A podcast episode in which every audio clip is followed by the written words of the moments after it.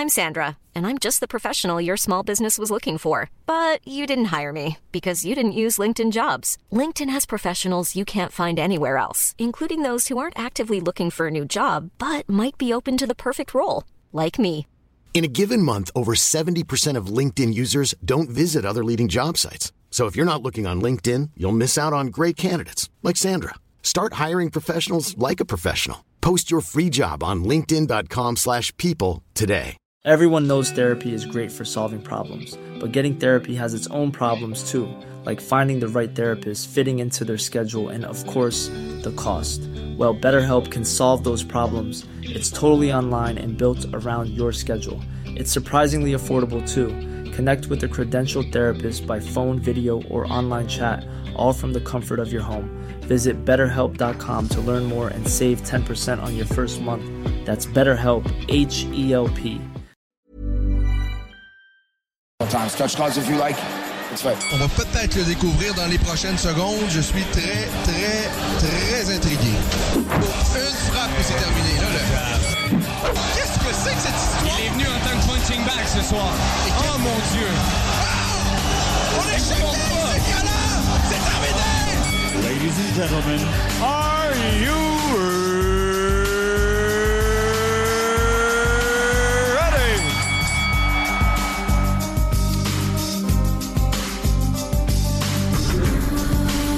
bien, bien,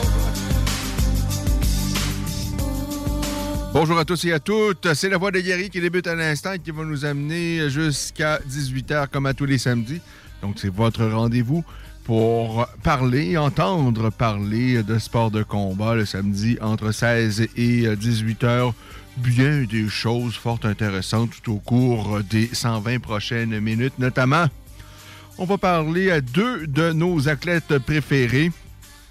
Charles Jourdain, combattant de l'UFC dans un premier, dans un deuxième temps. Oui, oui. Lui, on va lui parler dans la deuxième heure, au début de la deuxième heure. Et euh, à quelque part dans la première heure, on parle avec Michael Dufort qui va disputer un combat euh, dans l'organisation PFL.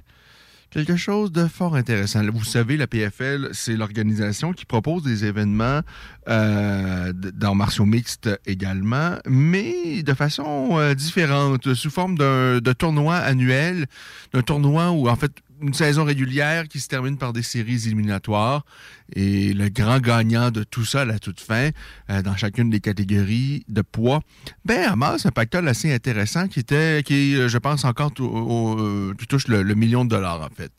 Alors, Michael, lui, va participer dans un PFL Challenger pour éventuellement gagner une place dans la PFL, dans, une saison PFL et donc pouvoir participer à une saison régulière.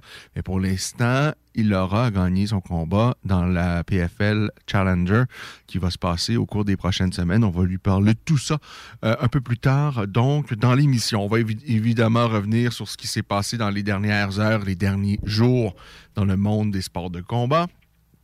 Donc, toujours plein d'actions. Ça n'arrête pas. Hier, euh, il y avait un événement Bellator. On va revenir également sur l'événement UFC de la semaine dernière parce que, ben oui, il y avait des petites choses intéressantes. Rien d'extraordinaire, mais il y a toujours des petites choses euh, intéressantes. Euh, ben, on s'en est parlé lors de la dernière émission. Le combat principal opposant Jamal Hill à Johnny Walker. J'avais favorisé euh, Hill. Euh, ben, parce que Johnny Walker, il est bien symp- sympathique, mais il y a beaucoup de failles dans son jeu. Et euh, il est étrange, le Johnny Walker. Il est bizarre. Quand il gagne, et ben, surtout lors de ses premières victoires à l'UFC, vous vous souvenez, euh, il est festif, euh, a fait plein d'acrobaties, même que suite à une de ses victoires, dans un- une de ses célébrations, il s'était blessé à l'épaule. Euh, il est très, très créatif dans la cage, quoique il est un peu moins là. Il est un peu craintif. Chose qu'il n'était pas à ses débuts à l'UFC. Il était très créatif, essayait toutes sortes de choses. Euh, mais là, ben, c'est un peu moins le cas. Et il a perdu par KO. Et il faut voir hein, de la façon dont il se fait brutalisé debout, assommé, et il tombe de façon vraiment bizarre. Euh, un, gros chaos. Euh, c'est dommage pour euh, Johnny Walker, qui est fort sympathique, mais ça va pas très bien pour Johnny Walker, qui encaisse une troisième défaite consécutive et une cinquième à ses six derniers combats. Alors, ouais, sympathique, mais là, ça va pas bien pour Johnny Walker et Jamal Hill. Eh bien, tout baigne dans l'huile pour Jamal Hill. Pour lui, c'est une deuxième victoire euh, de suite. Une euh, belle performance et un gros, gros chaos pour celui qui n'a qu'une défaite en carrière. Défaite euh, qu'il avait subie aux mains de Paul Gregg. C'était en 2021. Euh, or, ça, ben, il y a Chris, Kyle Dawkhouse plutôt qui a remporté son combat par soumission. Un beau bravo choke. Le français Alan Bodo. bon, Alan, ça va pas bien. À l'UFC, là, ça va pas bien. Il a perdu ses trois combats. Ben, en fait, il a perdu deux combats puisque au milieu de tout ça, il avait perdu face à Rodrigo Nascimento. Mais Nascimento a testé positif, a, échoué un contrôle antidopage, de sorte que euh, la décision de ce combat-là a été euh, euh, renversée pour un non-lieu finalement. Alors, bon, c'est trois combats à l'UFC jusqu'à maintenant pour Alan Bodo, mais toujours pas de, de victoire pour Alan. Jim Meller. Ah ben, il est incroyable. Jim Meller, c'est un bon vieux routier euh, il a 38 ans. Il est allé chercher une autre victoire dans la cage de l'UFC. C'est le plus grand gagnant de l'histoire de l'UFC, Jim Miller, à égalité avec nul autre que euh, Donald Cerrone, si ma mémoire est bonne. Euh, ben, c'est une carrière, vraiment une énorme carrière, parce que aller à l'UFC, c'est un exploit. Et c'est l'objectif de, de, de milliers, de milliers de combattants à travers la planète il rare ceux qui sont en mesure de l'atteindre, mais une fois atteint, ce qui est encore plus énormissime, c'est de pouvoir y rester. Et Jim Miller, ben, lui, il l'a fait. Et il affronte les meilleurs de l'UFC. Bon, un peu moins présentement parce que, bon, euh, ses meilleures années sont quand même derrière lui. Mais pendant un bon bout de temps, il gravitait autour du top 15, top 10 de l'UFC. Il a affronté vraiment de grosses pointures. Bon, comme je l'ai dit euh, il y a quelques secondes, c'est un peu moins le cas présentement, mais il affronte quand même des combattants de, calibre UFC. Alors, c'est pas rien. Il est à l'UFC depuis 2008 et en un seul séjour. Il n'a jamais. Euh, bon, certains combattants comme Patrick Côté, par exemple, le Québécois, lui, ben, euh, l'UFC, à un moment donné, lui a dit on va se passer de toi. Et, Patrick, il a refait ses classes. Et, d'autres comme, euh, bon, je, pense à Arlavski, Andrei Arlavski, qui est un poids lourd de l'UFC, qui a été champion de l'UFC. Lui aussi, il est allé faire d'autres séjours dans d'autres organisations. Des fois, c'est volontaire, des fois pas. Mais dans le cas de Jim Miller, c'est que depuis 2008, il est à l'UFC. Il a affronté des, de grosses pointures. Alors, c'est vraiment une, une énorme carrière et, c'est un gars qui fait pas beaucoup de bruit là, à l'extérieur. Euh, y pas, c'est pas un, un McGregor et tout ça. Mais faut admettre que dans la cage, il nous donne toujours un bon spectacle et c'est un vrai bon petit guerrier. Alors Jim Miller qui a donc remporté son combat la semaine dernière par euh, TKO à quelque part au début de la deuxième reprise. On va parler évidemment de l'événement Bellator qui s'est déroulé hier, c'était en Irlande. Il y avait Jégar Mouzazi qui revenait dans la cage. Et je pense que j'ai dit ça la semaine dernière. S'il y en a un que l'UFC a, laissé partir vers le Bellator et qu'il n'aurait peut-être pas dû, je pense que c'est Jégar Mouzazi. Bon, Gégard, c'est peut-être pas le gars le plus charismatique. C'est pas le gars qui fait le plus de tapage. C'est pas le gars le plus spectaculaire en dehors de la cage. Par contre, dans la cage, ça demeure l'un des meilleurs de sa profession et, et l'un des meilleurs 185 livres de la planète. Moi, sincèrement, je serais beaucoup plus emballé par un combat entre Gérard euh, Mouzazi est le champion actuel des 185 livres de l'UFC, Israël Adesanya, euh, qu'un Adesanya face à un Robert Whittaker qu'on a eu il y a quelques semaines. Whittaker, il est très bon. Je dis pas que Mouzazi est nécessairement meilleur que Whittaker, mais on l'avait vu une fois déjà avant le deuxième affrontement entre Whittaker et, Adesanya, et moi j'aurais été beaucoup plus curieux de, de, voir un affrontement. Donc, entre Mouzazi et euh, Ayadesanya. Mais bon, Mouzazi, il est le champion actuellement du Bellator. Il a dépassé la mi-trentaine. Il reviendra jamais à l'UFC, quoique on ne sait jamais dans cette business-là, mais j'en serais très, très surpris. Il est donc au Bellator. Il a du plaisir. Tout baigne dans l'huile. Quatrième victoire de suite hier, suite à ce gain face à Austin Waterford, qui lui était invaincu. Mais, euh, bon, invaincu, euh, c'est bien beau, mais on va admettre qu'il n'avait pas battu rien euh, du calibre, rien qui s'approche en fait du niveau de Jégar Mouzazi. En fait, il n'a pas affronté euh, grand monde, là. Le, sympathique Austin Vanderford, qui est aussi le conjoint de Paige Van Zandt, euh, cette blondinette qui était, une combattante de l'UFC qui est rendue euh, dans la boxe à main nue. Alors, euh, un carnage, sans trop de difficultés, avec une aisance qu'on pouvait, je pense, deviner ou présumer, à tout le moins. Victoire de Jégar Mouzazi, qui conserve donc son titre des 185 livres de l'organisation Bellator. Et, lui, il a été très actif au cours de sa carrière. Jégar Mouzazi, il, il approche la 50 de victoires dans le monde des arts martiaux mixtes. Euh, c'est énorme, c'est énorme. Alors, belle victoire, belle performance. Mais bon, encore là, je pense que c'est. moi, j'aimerais voir Gégard face à toutes sortes d'adversaires bien avant euh, celui qu'il a affronté euh, hier. sinon, sur cette carte-là également, on a vu, bon, évidemment, plusieurs Irlandais combattant devant leurs partisans. Euh, il y a Sinead Kavanagh qui est allé chercher la victoire.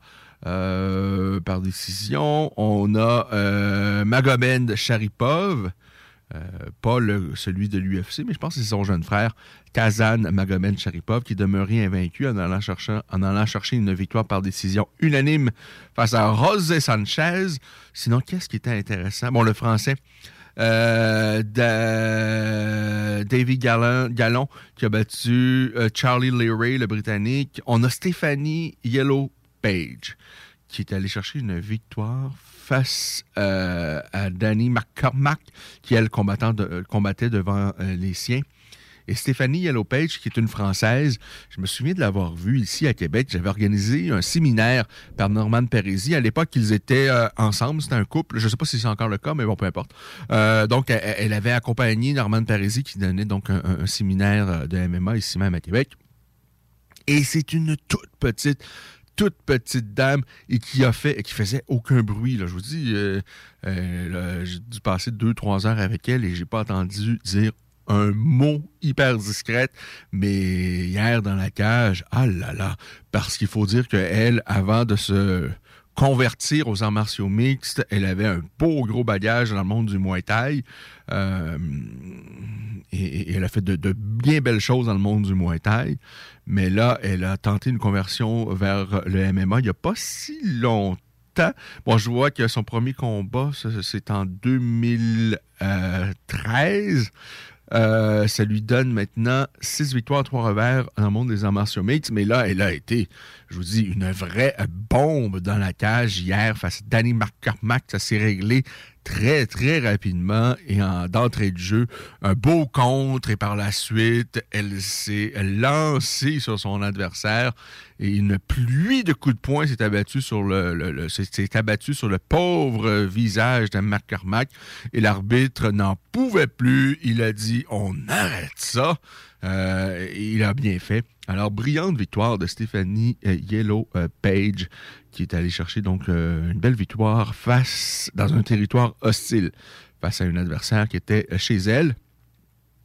Alors, ce n'était pas la carte du siècle, je ne vous mentirai pas, mais quand même, il y avait des petites choses intéressantes. Et chez Mouzazi, évidemment, était euh, l'une d'elles était bon euh, sans aucun doute le combat le euh, plus intéressant de cette carte là alors c'est ça pour l'événement Bellator qui s'est déroulé pas plus tard, Kier, en Irlande.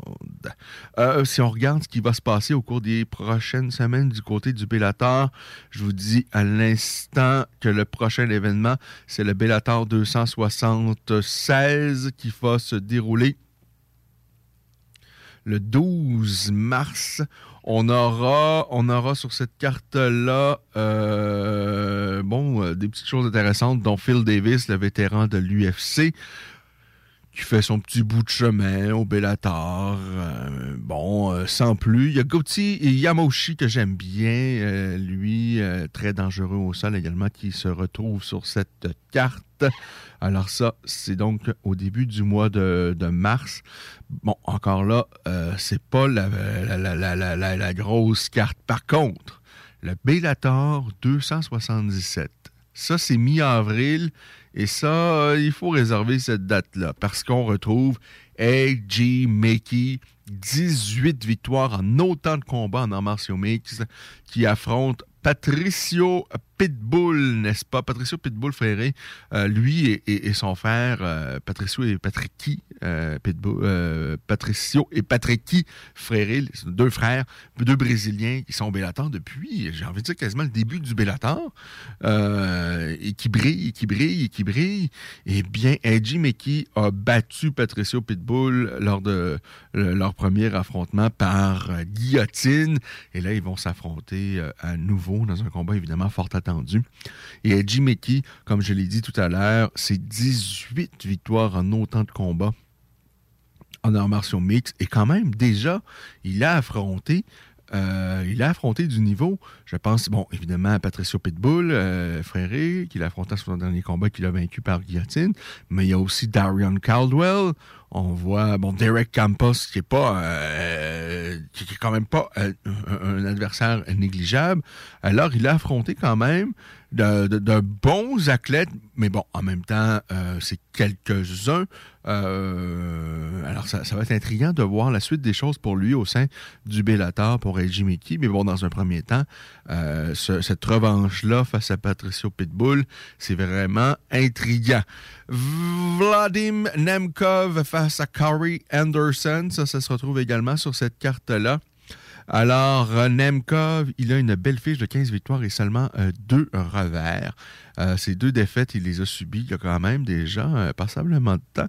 C'était dans l'organisation japonaise Ryzen où il avait perdu face à Yiri Prokajak, qui est maintenant qui, qui, à l'UFC. il avait perdu également face à un autre adversaire dont j'ai oublié le nom. Mais depuis, qu'il est au Bellator, ben ça va bien pour le garçon, ça va bien. Il a battu une, euh, ben il a battu euh, des vétérans de l'UFC tels que Phil Davis, qu'il a battu par décision euh, unanime dans un deuxième temps et lors de leur premier affrontement, il l'avait battu par décision partagée. Il a battu également Ryan Bader avant la limite. alors Nemkov, il est pas mauvais, il est intéressant. Et là, il affronte un autre vétéran de l'UFC qui est Corey Anderson. Alors ça, c'est pas un combat inintéressant. Anderson, c'est pas le gars le plus spectaculaire, mais quand même, c'est un, un, adversaire solide. Alors ça, je suis très intrigué de voir cet affrontement-là également. Euh, et ce n'est pas tout. Il y a également un Canadien, Jeremy Kennedy, 17 victoires et seulement 3 revers, qui a, combattu à l'UFC, pas beaucoup, mais il a fait au moins un combat, si ma mémoire est bonne. Il affronte Aaron Pico, que j'aime également beaucoup.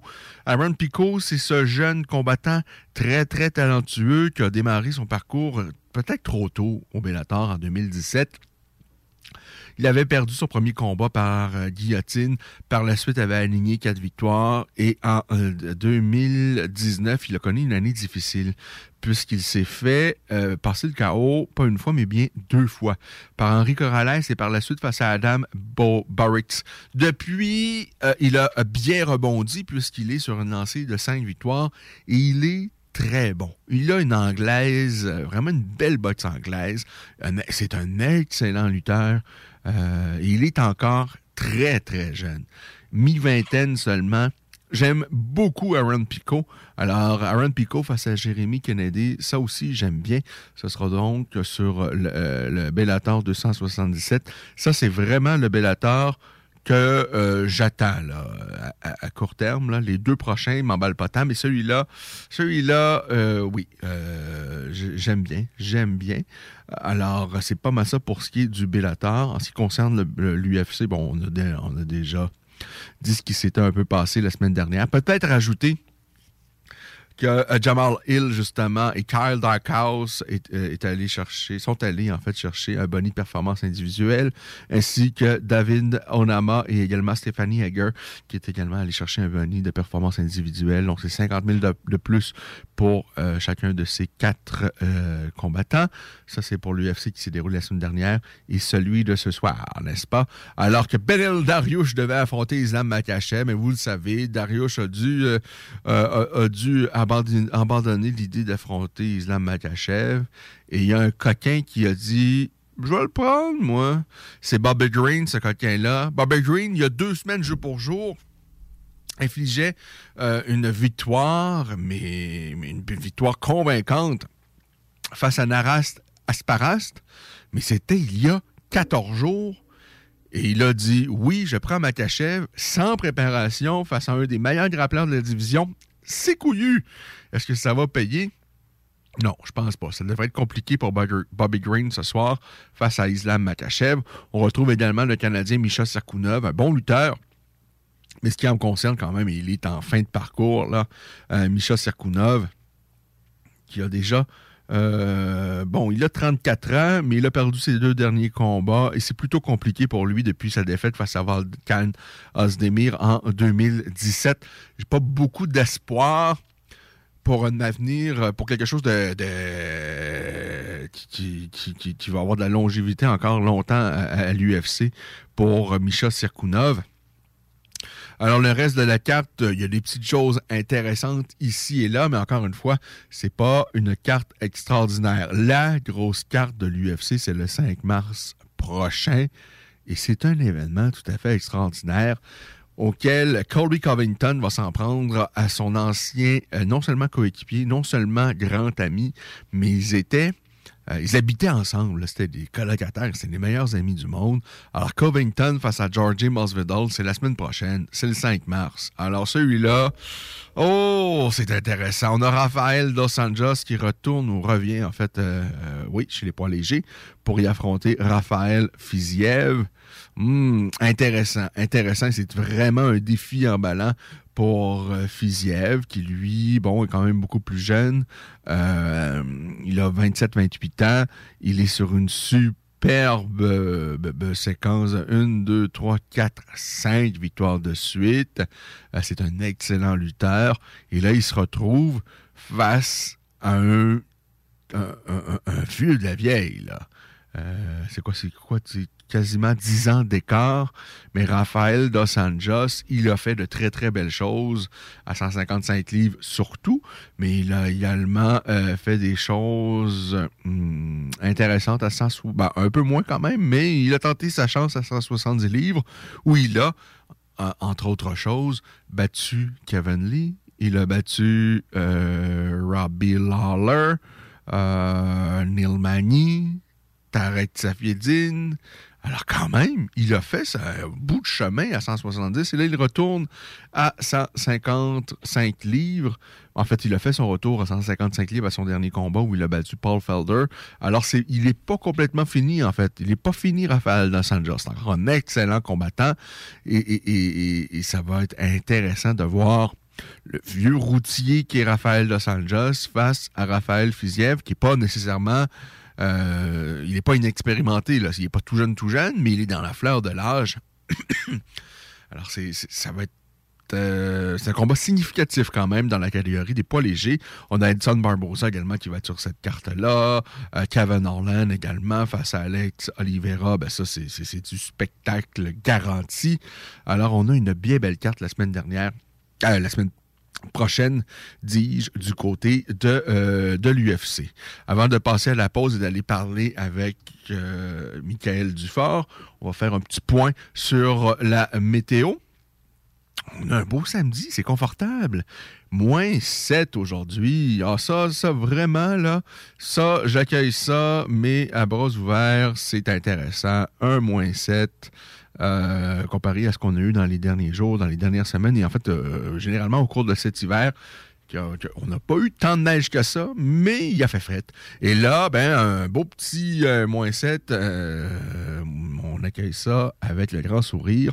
Demain, dimanche, moins 3, pour y avoir quelques petits flocons de neige entre 2 et 4 cm qui pourraient tomber sur Lévis demain. Alors, rien, de, rien pour écrire à sa mère. Lundi, moins 11, un peu plus frais pas de neige. Et si on regarde, en fait, dans le cours des prochains jours, il y a peut-être donc demain entre 2 et 4 cm, mais c'est tout. Là. On n'a rien de significatif qui va, euh, en tout cas, qui devrait nous tomber sur la tête au cours des prochains jours. Et demain, donc, encore très confortable avec moins 3. Et par la suite, bon, moins 11 lundi, moins 9 mardi et moins 5 mercredi. Et mercredi, ça devrait être une belle journée. En tout cas, ce que je vois là, c'est juste une grosse boule euh, jaune et un moins 5 qui l'accompagne. Alors, les prochains jours devraient être plutôt euh, sympathiques. Bon, c'est sûr que des températures à deux chiffres, j'aime un peu moins ça, comme lundi à moins 11, mais ben, par la suite, on retombe à des températures à moins euh, à un chiffre, là, donc moins 9 pour mardi et moins 5 pour mercredi. Alors, le mois de mars, ben, on y est, hein, le mois de mars, c'est mardi, et ben, on s'en vient, on s'en vient. Là, ça va fondre tranquillement au cours des prochaines semaines, et on va retrouver un peu de verre éventuellement, et on va être très heureux, sincèrement. Euh, moi, les hivers, plus capable, plus capable. Alors, un petit coup de hockey avant de faire la pause et d'aller rejoindre par la suite euh, nul autre que Michael Dufort, parce qu'il y a du hockey, parce que euh, les Canadiens de Montréal, on les redécouvre avec leur nouvel entraîneur. Martin Saint-Louis, sincèrement, il a fait un boulot, celui-là. Hein. Ce que, ce que j'aime bien, c'est lorsqu'il est arrivé au sein des Canadiens, euh, les Canadiens, je pense, ont perdu leurs trois premières rencontres euh, sous les ordres de Martin Saint-Louis, mais on voyait quand même un, changement s'amorcer dans la façon de jouer, dans le cœur à l'ouvrage. Les, matchs étaient quand même plutôt euh, serrés. Et là, ils sont sur une belle lancée. Je crois que c'est quatre victoires de suite. Bon, est-ce que ça va euh, perdurer dans le temps? Probablement pas. Quoique ce soir, euh, c'est plus que plus que possible puisqu'ils affrontent une équipe bon, aussi moribonde qu'elle, c'est-à-dire les sénateurs d'Ottawa. Alors, les Canadiens face aux sénateurs, donc ça, c'est ce soir.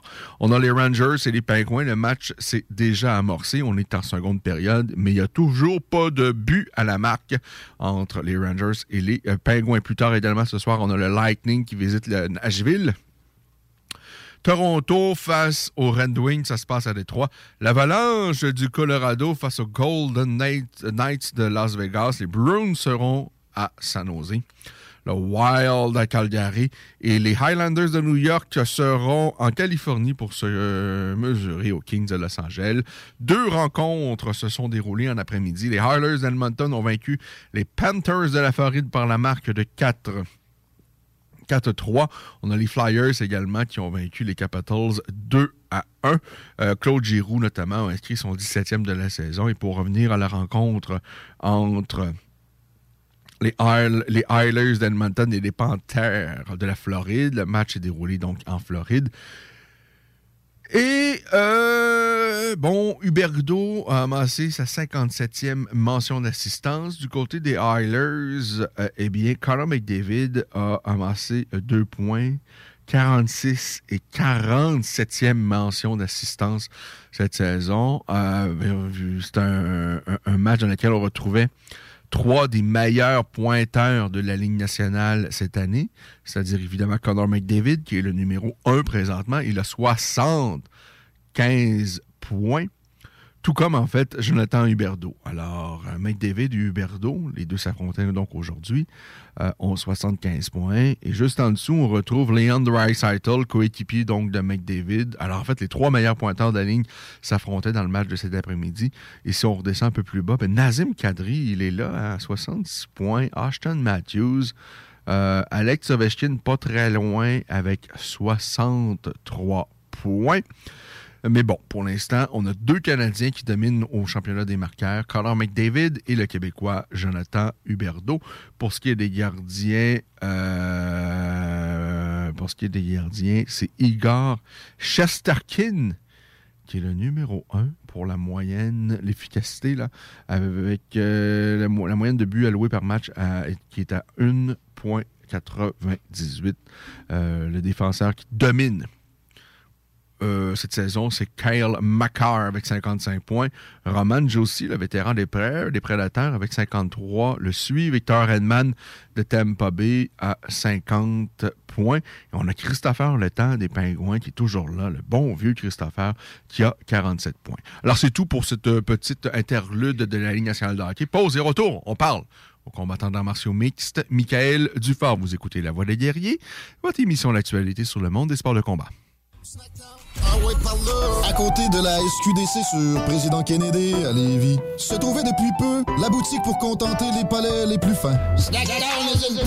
Des grignotines exotiques de toutes sortes y ont été étalées comme dans un fantasme gourmet. Des boissons et élixirs introuvables vous y attendent patiemment, bien rangés au froid. C'est dedans la maison Vos tripes bouffes ne seront plus jamais les mêmes. Sur Snapchat, TikTok, Instagram, ils vécurent heureux et la bed and pleine. La révolution locale pour vos vêtements d'entraînement depuis 2021, c'est bodyfitquebec.com. Hoodies, camisoles, t-shirts et bien plus, tous fabriqués au Québec. Pas d'excuses, bodyfitquebec.com. Quand ce sont des passionnés de sport qui sont derrière la conception, impossible de se tromper. bodyfitquebec.com, une entreprise qui ne cesse d'évoluer, qui place en priorité la qualité. Un seul site web, plusieurs nouveautés à venir. B O D Y F I T Q C.com. Centre de plein air de Lévis. La relâche, ça se passe au centre de plein air de Lévis. Ouvert tous les jours de 9h à 16h pour skier, faire de la planche ou glisser. Pour info, www.centredepleinairdelévis.com.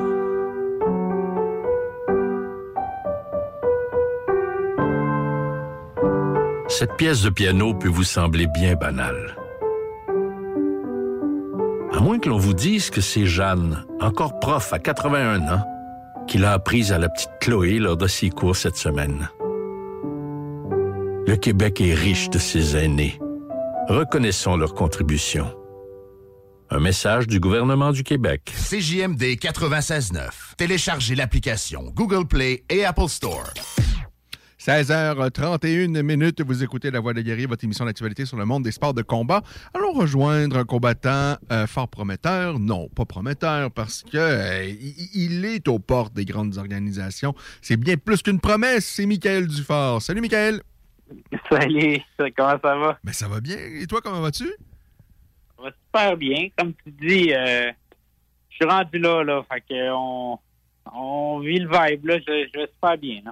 Est-ce qu'il y a eu un peu de découragement parce qu'à ton dernier combat, c'était un gros test, parce que c'était un vétéran de l'UFC, quelqu'un qui a fait de belles choses au cours de sa carrière. On a eu droit à un combat très, très serré, encore une fois. Mais bon, aux yeux des juges, il y en a manqué un peu pour que tu ailles chercher cette victoire qui aurait été, évidemment, très, très euh, précieuse. Est-ce qu'il y a eu un peu de découragement suite à ce combat-là? Ah, c'est sûr qu'il y en a eu. ça, ça a tellement fait mal. J'avais j'avais passé à MMA Junkie euh, qui parlait de, de, moi comme un avec une victoire que j'irais dans l'UFC. Il y avait plein de belles affaires qui parlaient. Mais écoute, mon, agent avait déjà avait déjà entamé les conversations avec PFL avant même mon dernier combat. Puis mon agent me disait Va t'amuser, fais ce que fais ce que tu fais fais ce que tu fais de mieux, va t'amuser puis inquiète-toi pas du résultat. Tu fais tes affaires. Puis là, après, après la, défaite, euh, après la défaite, il m'a dit relax, prends une bonne semaine, pense à, pense à toi, relax. Puis il m'a dit inquiète-toi pas, il y a des bonnes affaires qui s'en viennent pareil, inquiète-toi pas. Puis là, une semaine plus tard, il m'a parlé, puis il m'a dit euh, on a signé avec PFL. Fait que euh, t'as pas à te décourager, inquiète-toi pas, on repart, puis on repart sur des meilleures bases. Alors, la PFL, c'est l'une des trois organisations majeures en Amérique du Nord, avec évidemment l'UFC et, le Bellator, qui offrent une formule quand même fort différente de ce que proposent les autres. Le Bellator proposait également quelque chose de, très différent à ses débuts, mais bon, ils ont revenu quelque chose qui ressemble beaucoup plus, en fait, à, ce qu'est l'UFC.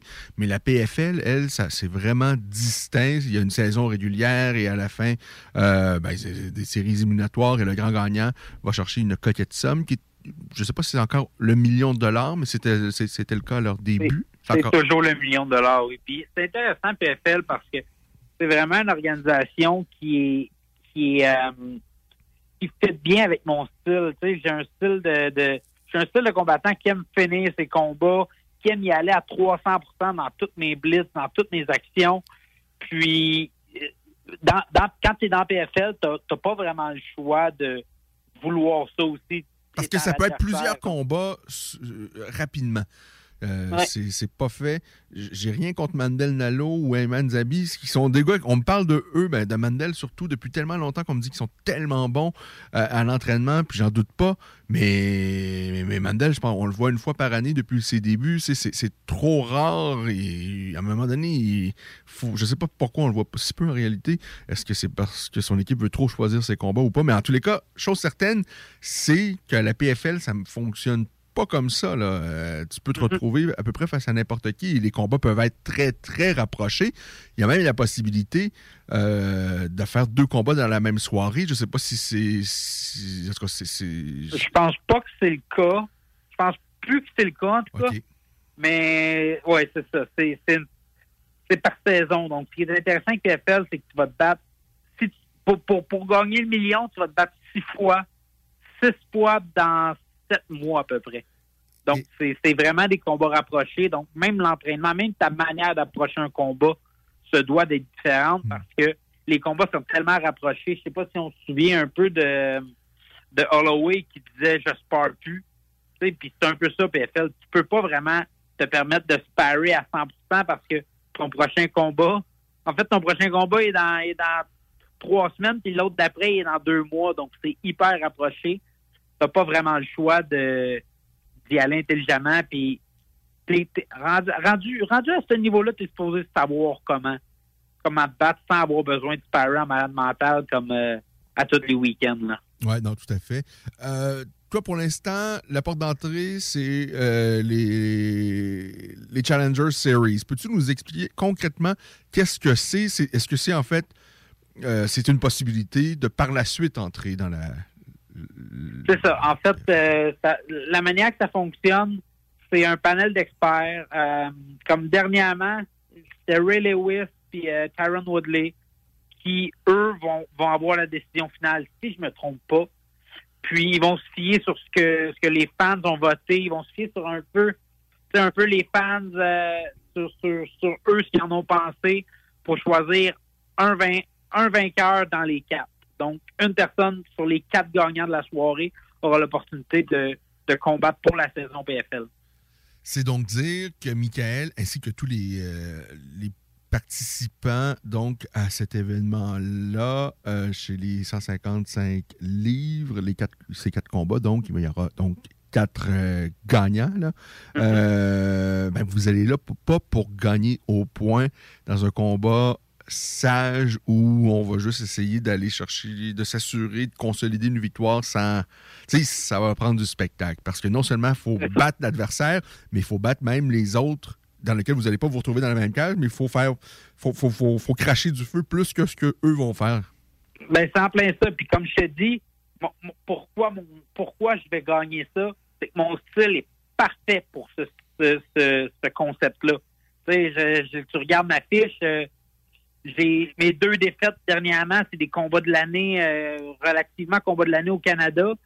Puis les autres, c'est tous des finishes au premier round. Donc, qu'est-ce qui est de plus intéressant qu'un combat de l'année ou un finish au premier round? Il n'y a pas grand-chose. Donc, mon style est parfait pour cette euh, pour cette organisation-là, pour faire mes pour, pour avoir mon, billet pour la saison, puis ensuite le million. La saison commence au mois d'avril, si je ne m'abuse. C'est c'est- c'est ça, le premier événement de C'est la saison? c'est ce que je crois aussi. Euh, Ouais, J'ai de- parlé avec de- Olivier qui est justement dans la saison. Mais c'est ça, là, ça, ça me perturbe, Michael, parce que, ben, il faut dire, euh, ben, vous êtes tous- tous les deux des poids légers. Moi, la- l'année dernière, mon grand favori, et c'est pas ben, de cœur, oui, évidemment, parce qu'Olivier, depuis. En fait, la voix des guerriers a débuté quasiment euh, avec Olivier. On lui a parlé avant son premier combat amateur. Moi, j'adore Olivier Aubin-Mercier, euh, qui est donc un poids léger. C'était mon favori, non pas parce que je, l- je- je- je l'aime puis que je trouve qu'il a une belle personnalité puis c'est un bon petit gars, mais parce que je pense vraiment que c'était le meilleur l'année dernière des poids légers euh, à la PFL. Finalement, je- suis 100% d'accord avec toi. J'étais aussi euh, 300% derrière Olivier l'an passé. là, tu vois, là, c'est- là, là, il y a Là, la- je suis 200% derrière lui. Là, il y a une possibilité. Il y a une vraie possibilité, donc, que les deux se retrouvent dans ce tournoi-là? Oui, il y a, une possibilité que les deux les deux s'affrontent, mais je pense que la manière que PFL vont faire ça, c'est que ils, vont nous ils vont éviter l'affrontement pendant la saison. Puis en série, c'est là qu'il n'y a plus personne qui décide des affrontements. Donc si si moi puis Olivier on a s'affronter, assurément que ça va être en série. En tout cas, selon moi, ça va être en série. Puis rendu en série, Colin, si on se pogne en demi-finale, on a on, on va avoir une, on a le Québec a une chance sur deux d'avoir le champion PFL. Puis si on se pogne en finale, on a assurément le champion PFL. Donc c'est quand même intéressant pour euh, pour moi puis Oli et tout là, ça c'est vraiment intéressant puis on écoute, on n'en parle pas plus qu'il faut parce que les chances que ça arrive, tu sais, c'est c'est faut que en tout cas, je sais pas. Les chances que ça arrive sont pas tant grandes, mais on est conscient que ça peut arriver.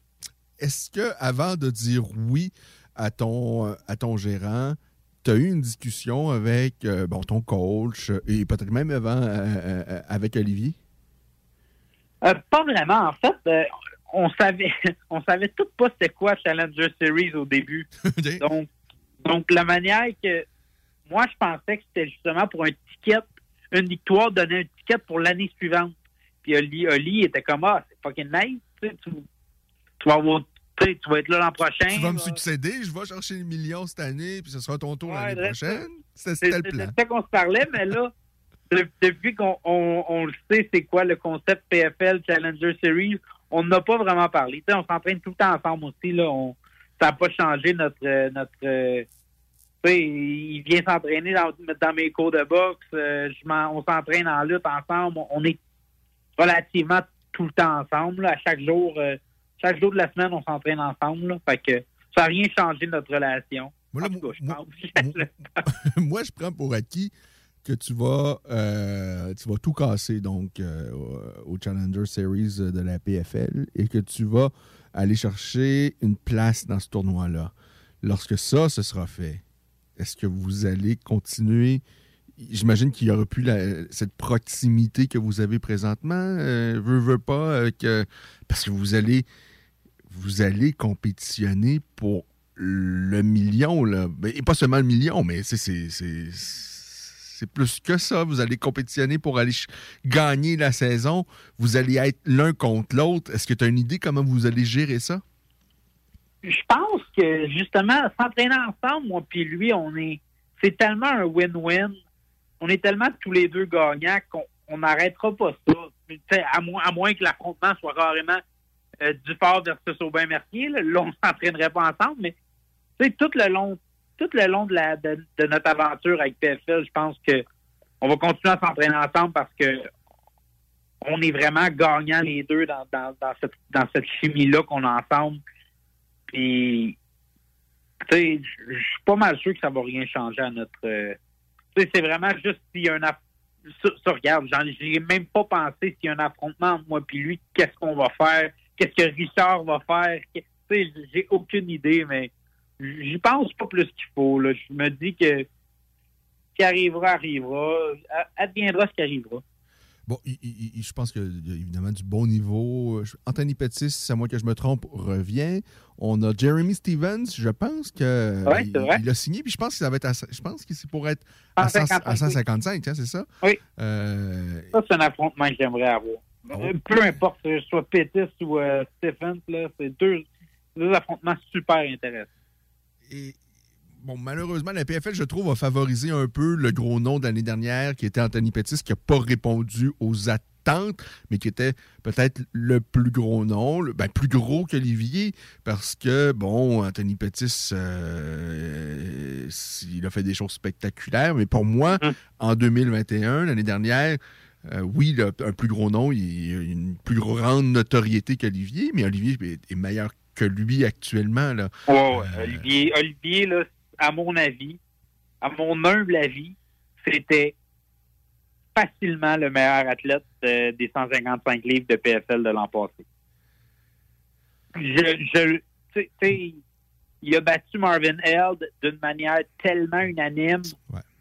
Puis Held avait battu le, champ, le, le champ Deux fois, je, a, je a vraiment euh, vécu de malchance à cause de sa blessure, qui a fait malheureusement perdre un point, mais clairement que c'est, c'était le meilleur athlète l'an passé.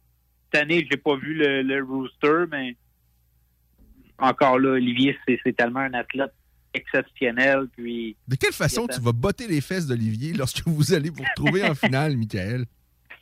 Ah, euh, je sais pas, je vais, je vais, je vais essayer d'y- crier des mots doux, le sortir de sa. Je sais sais vraiment pas.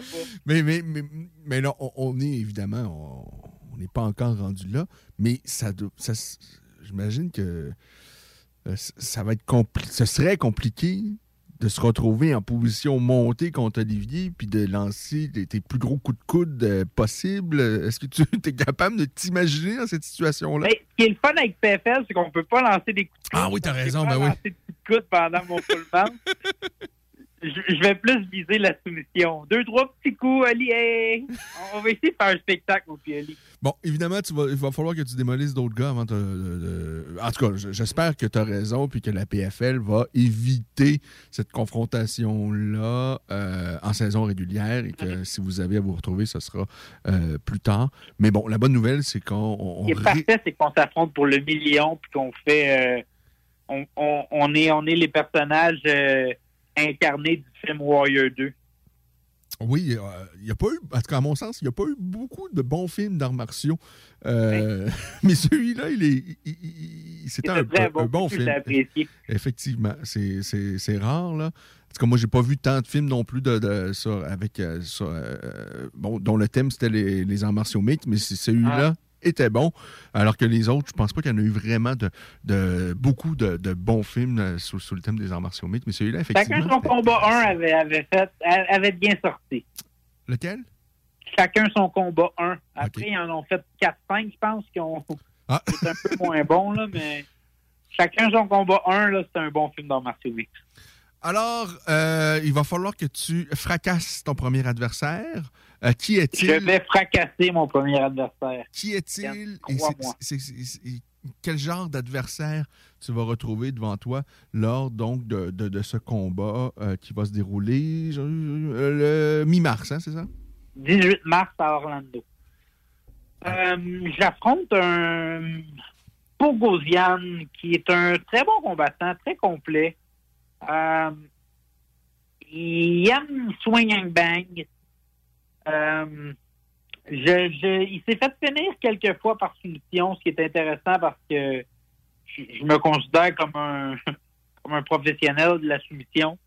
Donc, mon but, c'est vraiment de faire, faire ce que je fais le mieux. Je, je me répète, je le sais, mais là, là mon j'ai ajouté des coachs aussi dans. J'ai ajouté un coach de boxe dans mon dans, dans mon entourage, euh, Sam Descaries, qui, qui m'aide tellement aussi à être plus stable, donc être plus fort dans mes jambes, puis mes shoots vont partir pas mal plus vite que qu'ils l'ont jamais été. J'ai l'intention d'amener mon adversaire au sol, puis, puis de faire des faire du dommage avant d'aller chercher la soumission. Je me, je me vois bien finir le combat avec un, un arm triangle. Est-ce que c'est donc l'ajustement que tu as porté, notamment suite à ton dernier combat? Je, je, le répète, c'était un combat très, très serré, un peu comme euh, ce que ça avait donné face à Jesse Ronson, mais c'est des petits détails qui finalement ben, t'auraient- auraient pu te garantir une, victoire. Euh, ton dernier combat, donc, euh, t'as amené une certaine réflexion puis apporté quelques ajustements à ton jeu? C'est vraiment ça. J'ai vraiment profité de la défaite pour, euh, pour justement me, clairer la tête, de, de- comprendre mes erreurs. J'ai jamais vraiment fait ça, vou- voulu comprendre mes erreurs. Puis, même si des fois je dis que je l'ai fait, dans ma tête, je restais tout le temps un peu le, même combattant. Mais là, j'ai vraiment, j'ai vraiment envie d'évoluer, envie d'apprendre. J'ai jamais fait autant de, de, vidéos, de regarder des vidéos d'absolu, de, de, de takedown, de, de technique, de, de ci, de ça. J'ai- fait plus de vidéos que jamais euh, dernièrement, puis je pense vraiment que c'est un, un- ajustement qui est extrêmement important. Euh, j'écoute plus mes coachs que jamais. Je, tu sais, comme, comme après un entraînement avec Sam Descaries, comme j'avais, j'avais fait un story sur, euh, sur Internet, puis je disais à quel point j'étais retourné à la maternelle. Je disais à quel point un adulte qui retourne à la maternelle, c'est spécial, mais c'est comme ça que je me sentais parce que justement, j'écoutais, là, puis je, mangeais son savoir. J'adorais comprendre. Puis je me mettais dans une position d'abruti, si on veut. Je pense que c'est important de ne pas penser qu'on est le meilleur, puis d'être capable de prendre les commentaires d'absolument tout le monde, puis à la limite, tu es capable de filtrer les commentaires, mais au moins prends-les. Puis, comme là, avec Sam Descaries, que- que- qui, qui est un ajout important à mon équipe que j'ai fait, euh, il, il me dit des choses, là, puis sérieusement, je, je me sens comme un enfant qui peut expliquer comment boxer. Là. Je, je- je suis vraiment en train de m'améliorer sur ma boxe. Puis, ça, vous allez voir un meilleur, vous allez vraiment voir une meilleure technique dans mon prochain combat. Je vais, je vais m'assurer d'être plus en contrôle. Puis, je vais m'assurer que, justement, mes blitz sont calculés, mes choses sont calculées. C'est pas juste ça. J'ai aussi, j'ai aussi parlé à Richard après mon combat parce que je considère qu'une des, une des raisons pourquoi les juges ont donné mon adversaire gagnant à mon dernier combat, c'est, c'est la gestion des dernières secondes de mon adversaire pendant les rounds. Parce que, moi, ça me fâche beaucoup parce que j'ai regardé le combat euh, au moins une vingtaine de fois de- depuis que c'est arrivé. Puis, je suis comme Colin, je domine 4 minutes sur 5 sur tel round, puis j'ai l'impression qu'ils l'ont donné à l'autre. Mais les 4 minutes que je domine, c'est les quatre premières, puis lui, il domine un peu plus. Il s'en va chercher le, le petit avantage dans le cinquième round, puis le, juge, nos, nos juges, j'ai l'impression qu'il Oups, il, a bien fini. euh, tu sais, ça reste frais dans la mémoire. Ouais, je vais, je vais lui donner le round. J'ai l'impression que c'est quelque chose qui arrive, puis c'est quelque chose d'humain. Donc, tu sais, c'est de quoi qu'il faut que je comprenne en tant qu'athlète aussi que c'est un peu comme ça qu'un juge va juger un combat aussi. Donc, là, je veux vraiment être conscient du temps qui va me rester pendant les rounds pour justement être capable de mettre le tempo, d'imposer un peu, un peu plus mon tempo, puis de- de encore mieux paraître aux yeux des juges pour prendre en conséquence qu'un combat peut tout se rendre à la décision des juges. Si ma mémoire est bonne, tu as accompagné Olivier dans un de ses combats à la PFL, dans son coin? Les deux, les deux, tous les combats à Olivier de, de la, la compagnie. Est-ce que Olivier va te rendre l'appareil euh, euh, au mois de mars à Orlando? Euh, je pense pas pour celui-là parce que PFL m'avait m'avait dit au départ que j'avais le droit à trois hommes de coin. Donc euh, Olivier en faisait partie, mais là euh, il y a eu une erreur dans leur euh, dans leur mail ou, whatever. Puis finalement c'est deux. Mais je sais que pendant la saison, c'est trois hommes de coin. Donc probablement que pendant la saison, il, il pourrait faire partie de, de, mes hommes de coin. Ce serait vraiment, vraiment très drôle de suivre ce- ce- cette histoire-là de deux coéquipiers qui euh, s'aident et, et finalement, à la fin, pourraient devenir euh, des, des rivaux. Euh, euh, donc, évidemment, il va y avoir Richard O, je présume, dans ton coin. Et qui, qui est l'autre?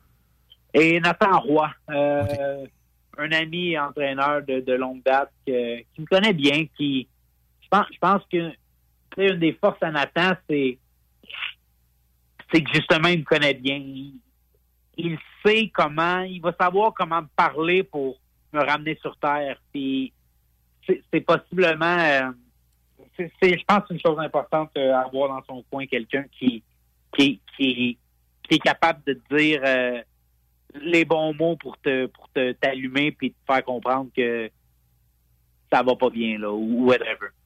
Bon, comme évidemment, tu ne contrôleras pas tout ce qui va se passer euh, dans lors de, ce, de, de- de- de cette expérience-là et qu'on aura compris qu'ils vont en prendre un parmi les quatre gagnants seulement. Euh, Est-ce qu'il y a autre euh, possibilité pour toi, si c'est pas toi qui le choisissent pour différentes raisons? euh, Qu'est-ce qui se passe euh, pour toi? Ben, mon choses? contrat avec la PFL, la PFL, en fait, euh, ils font aussi des affrontements, euh, des affrontements hors tournoi des fois pendant, pendant les événements, il va y avoir des combats sont pas justement l'année prochaine se qualifier pour le tournoi. Donc, je pense que c'est c'est une des choses qui peuvent arriver, mais je n'ai pas le goût de penser, Ken, parce que je vais, je vais faire partie du tournoi.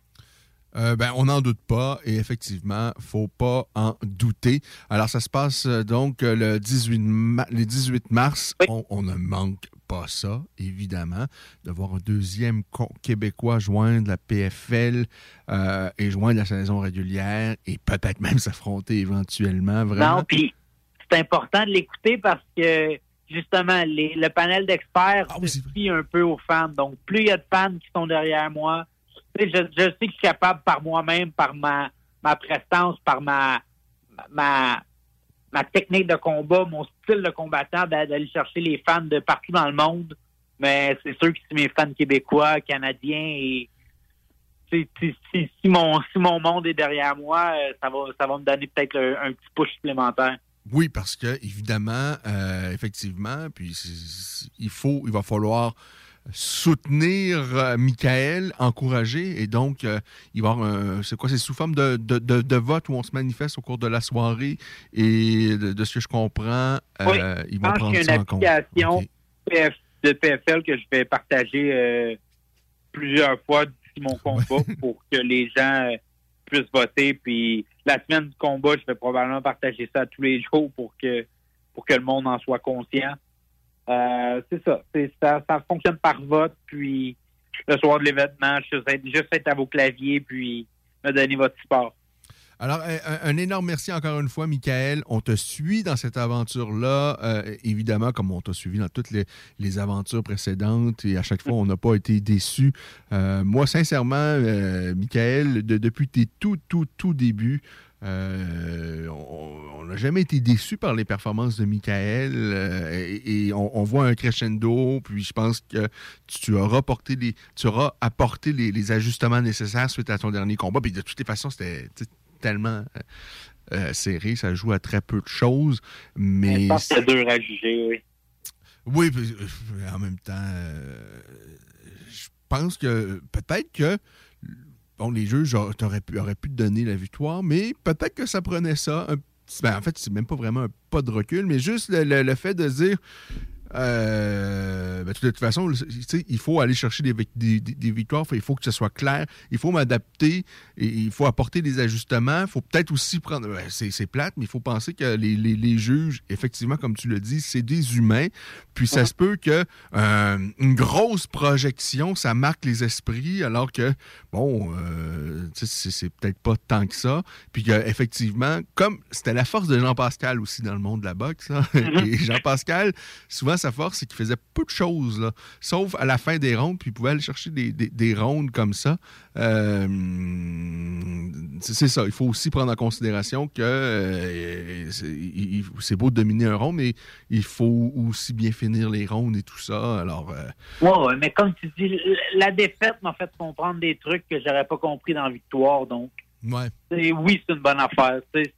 à la limite de prendre le pas de recul pour justement prendre l'expérience que, que, j'ai acquis pendant, pendant un autre 25 minutes de, combat. Et c'est encore une jeunesse, notre Michael. Il n'a pas, pas encore la trentaine. Il est vraiment là dans ses plus belles années.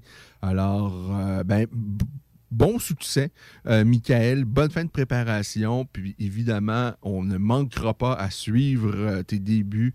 et, et, moi, c'est évidemment ce que je trouve complètement fou, c'est la possibilité par la suite de suivre deux Québécois euh, dans une saison de la PFL. Ça, et deux coéquipiers qui plus est.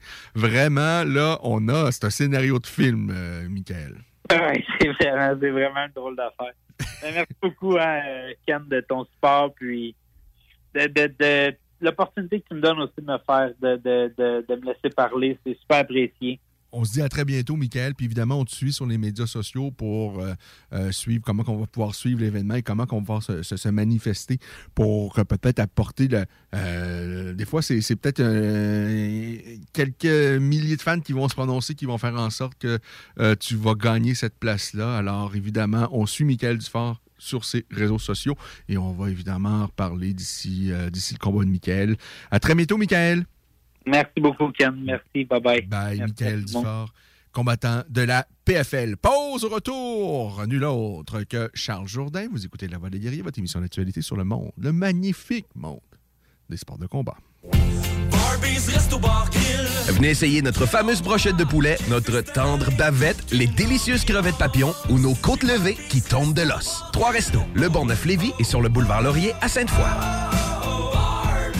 Satire Productions veut que tu te joignes à son équipe croissante dans le domaine de l'audiovisuel. Dans la région, nous sommes la grosse boîte événementielle à l'échelle humaine. Commis d'entrepôt, technicien audiovisuel, sonorisateur, éclairagiste, si t'es motivé à te joindre à une équipe en action, nos besoins sont grands. Chez Satire, on te paye et on t'offre des conditions à ta juste valeur qui rendront tes amis techniciens jaloux. Visite l'onglet carrière au satirproduction.com pour postuler dans une entreprise tripante aux valeurs humaines. Satireproduction.com c'est maintenant le temps de prendre votre rendez-vous pour votre dose de rappel contre la COVID-19. Allez sur québec.ca baroblique vaccin COVID pour suivre la séquence de vaccination prévue dans votre région et prendre votre rendez-vous en ligne.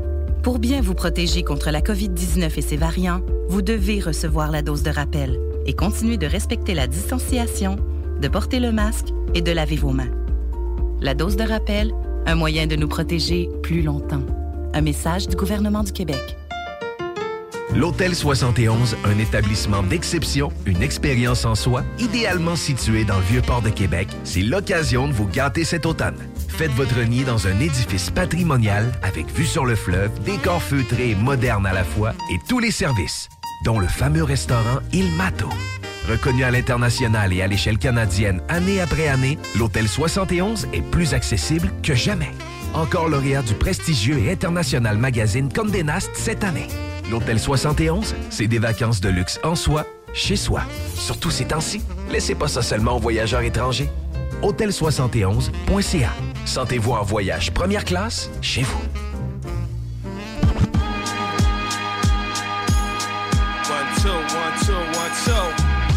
Are we on the air? Hello, Mom. I'd like to make a request. Sending this out to all the non-believers and all the supporters, all those friends and foes who chose to pump this. Specialist INS, my man Stretch, Armstrong. No need to prolong. We gon' give it to you raw. Yo, yo, I got sight beyond sight like the sword of omens. To left, broken by the wise words spoken. Survive living, driven by blood, money, hunger. Snake slave, waiting patiently to steal your thunder. We stay sharp, state up the art, tear the stage apart. Razor sharp, poison darts, spray the charts through the underground. Some are found, chained to bound. The gunshot. Yeah, yeah, the hood life, I'm in it to the limit. Wouldn't quit it for a digit.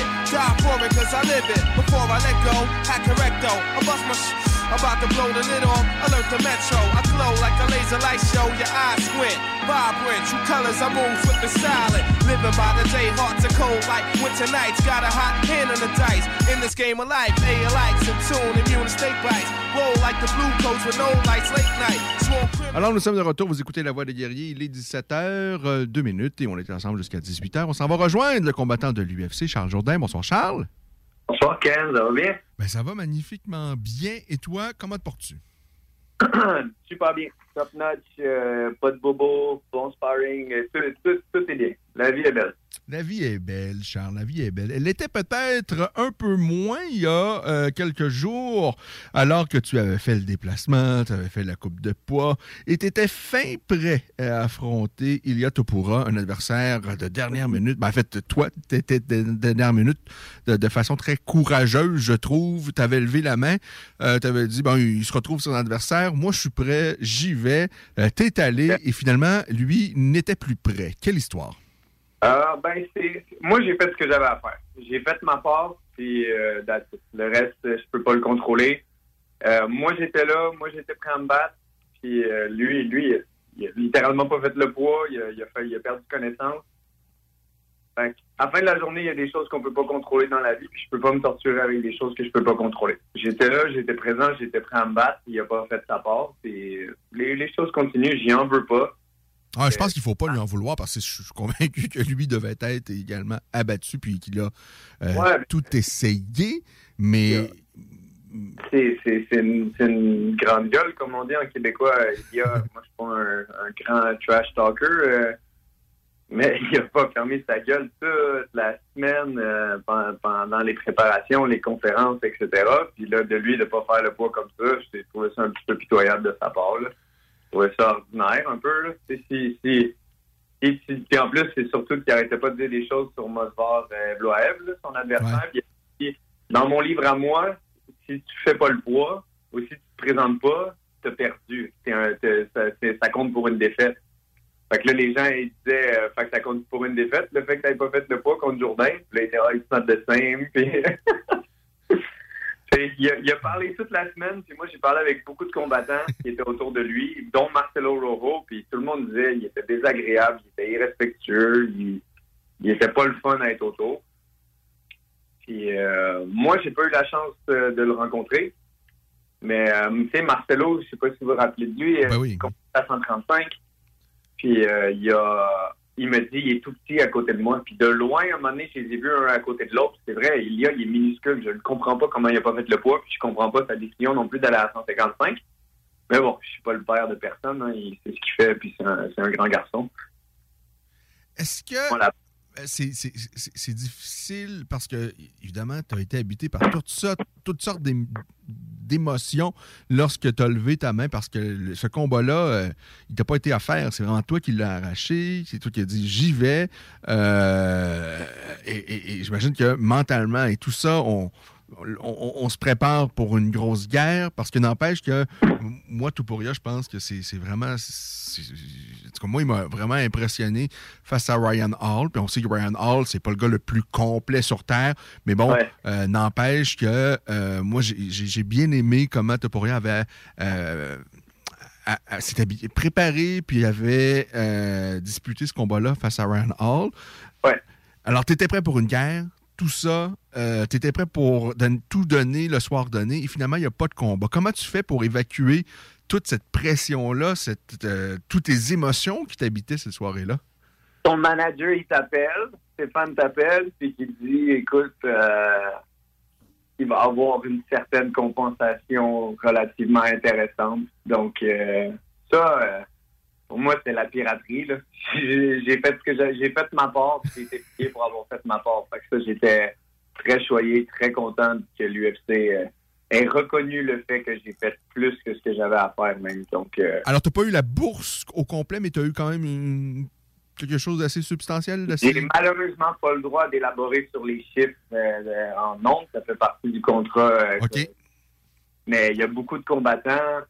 Parce que dans le fond, dans nos contrats, c'est écrit si tu n'as pas de combat, ils t'en redonnent un autre. Ils t'en redonnent un autre euh, dans deux semaines. Ton combat nul parce que le gars n'a pas fait le poids, etc. Euh, ben, ça fait en sorte que il il ils doivent me trouver un, un contrat, mais ils, euh, comment, comment j'essaie de l'expliquer, coudon. Euh, t'es pas payé.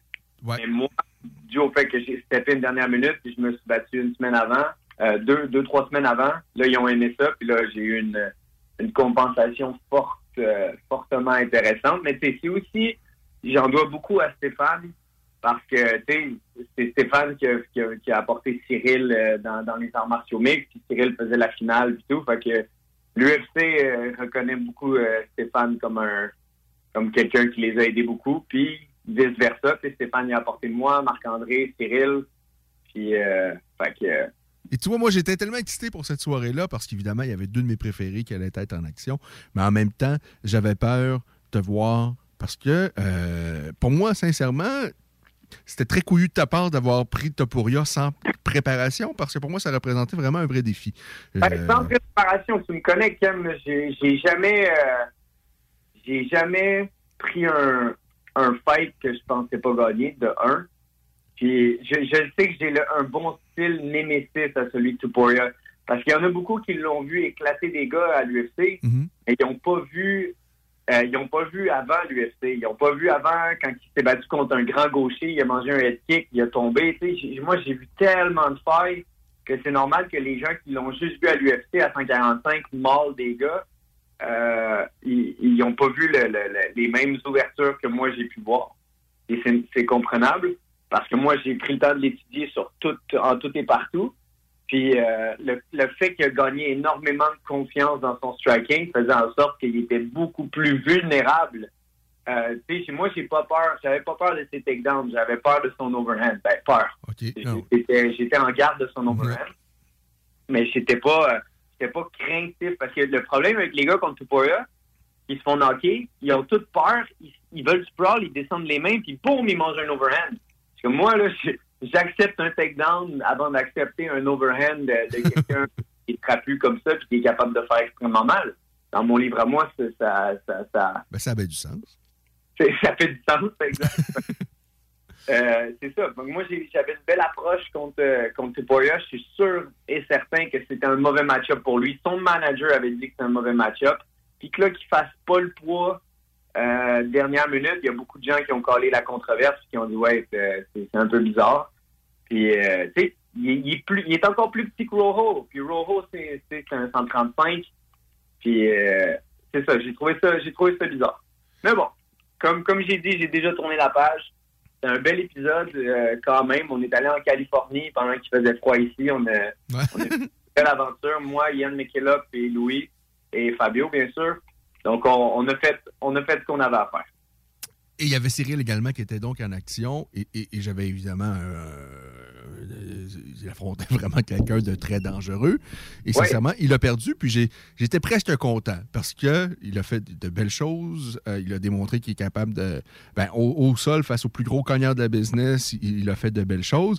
Et en même temps, moi, lorsqu'il a tenté ce- cette clé de talon euh, au début de cinquième, je me suis dit non, ce gars-là, il mérite de perdre. C'est Mhm. impossible. là. Comment tu. Comment tu compromets une position aussi avantageuse euh, en début de ronde en plus, là? Pour Ouais. une clé de talon faut- face au plus gros cognard de la business, c'est un suicide! Oui, oui. Mais écoute, euh, c'est. Et pour moi, sincèrement, Charles, à ce moment-là, c'était deux rondes à deux. Pour moi, c'était clair, clair, clair. Là.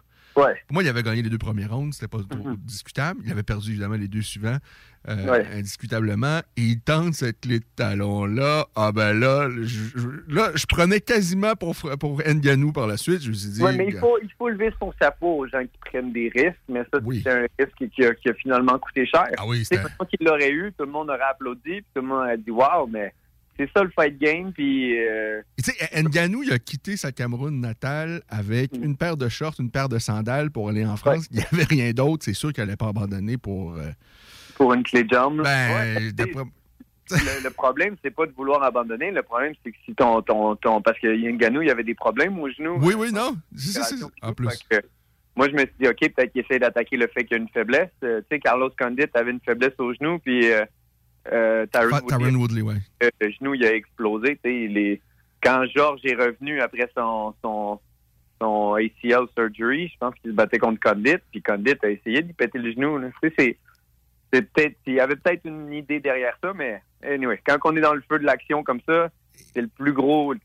Le, le championnat des poids lourds, c'est pas juste un c'est pas un championnat normal. C'est littéralement l'homme le plus dangereux de la planète. Que si mettons il y a une autre planète qui nous invade et qui nous dit donnez-nous notre votre meilleur guerrier, ça va être Francis Ngannou parce qu'il peut aller au sol, il peut faire. Hmm. Vois, C'est monsieur le baddest man on earth.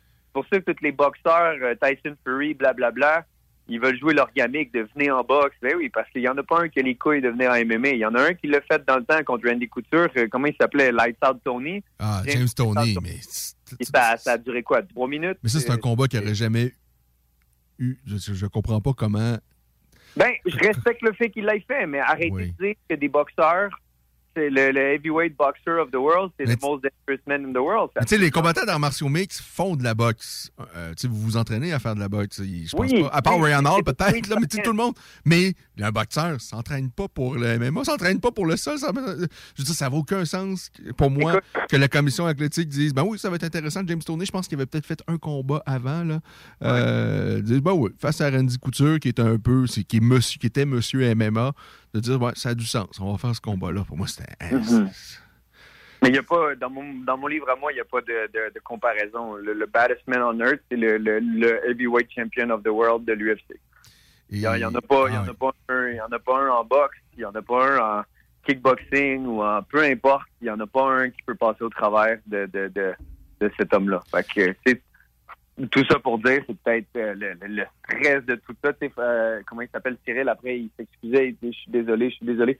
T'as pas à t'excuser, man. T'as fait de ton mieux. T'as- T'as performé comme un champion contre l'homme le plus dangereux du monde. Ah non, mais c'est incroyable.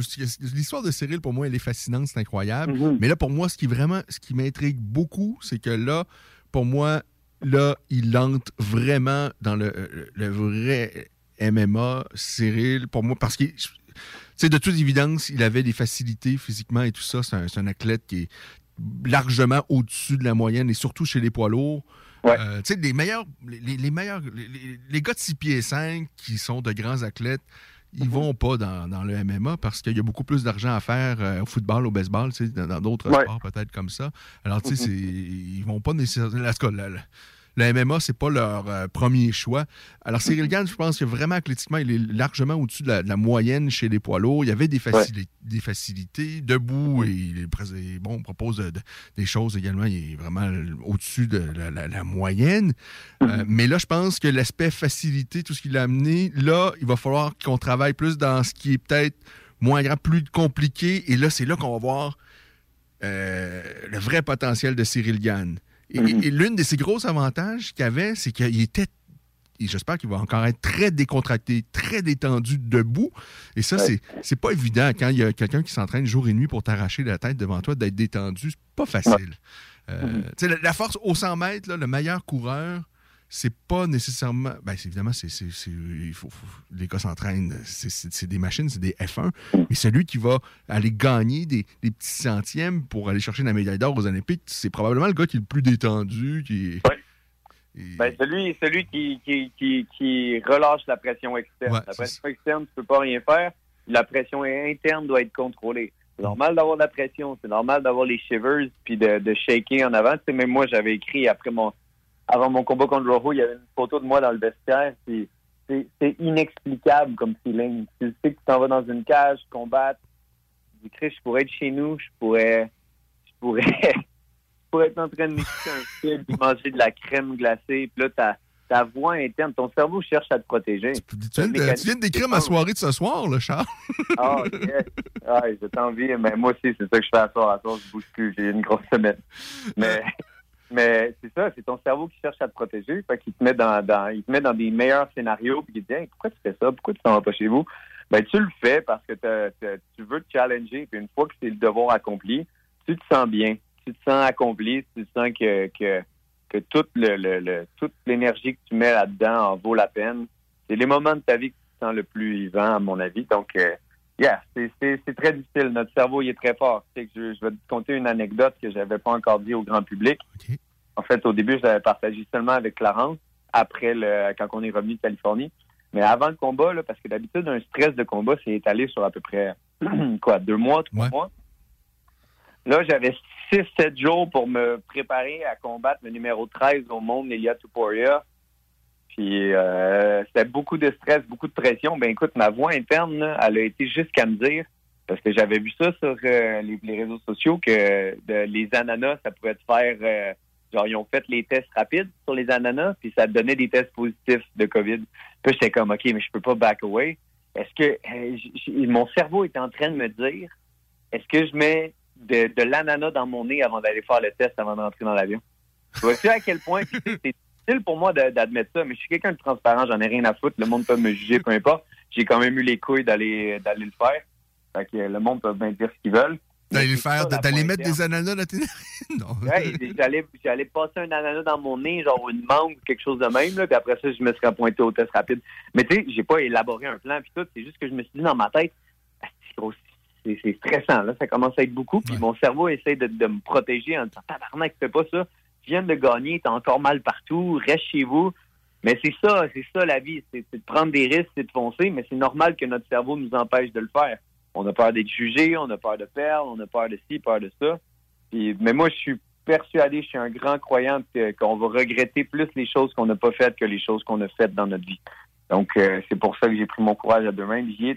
Mais pourquoi j'essaie d'être, pourquoi quand je suis en entrevue, par exemple avec toi, j'essaie d'être le plus transparent possible, c'est juste pour que peut-être une personne qui va m'écouter va peut-être se dire, Chris, si même Charles, qui, qui, qui, qui est un des, des, des flambeaux avec Marc-André, des, des Québécois puis des Canadiens à l'UFC, euh, se sent comme moi, je me suis déjà senti. Euh, ben, si s'il peut s'identifier à ça, mais qu'à la fin, il gagne le, il prend quand même son courage à deux mains puis il accomplit ce qu'il a à accomplir, ben, je vais être content. Je, vais, je suis transparent pour que si quelqu'un écoute, il puisse s'identifier à ça puis puisse se dire, OK, tout le monde, tout le monde a cette, cette petite voix-là en dedans qui me dit, pourquoi tu fais ça? Pourquoi tu te lèves à 5 heures du matin? Pourquoi tu manges bien? Pourquoi, tu sais? Ben, on cherche toute la facilité, c'est correct, mais il faut se challenger des fois, puis c'est ce que j'ai eu le courage de faire. Ouais, non, toi, tout à fait. Moi, sincèrement, j'étais très excité. Je trouve que c'était un Mhm. vrai défi. C'était très courageux de faire ça à un moment que tu n'avais pas besoin de le faire, mais, mais, mais c'était effectivement prenable, mais c'était quand même courageux de dire. Et, et- et parlons-en. Évidemment, on va parler de, de ton adversaire à ton prochain combat, là, dans les prochains instants.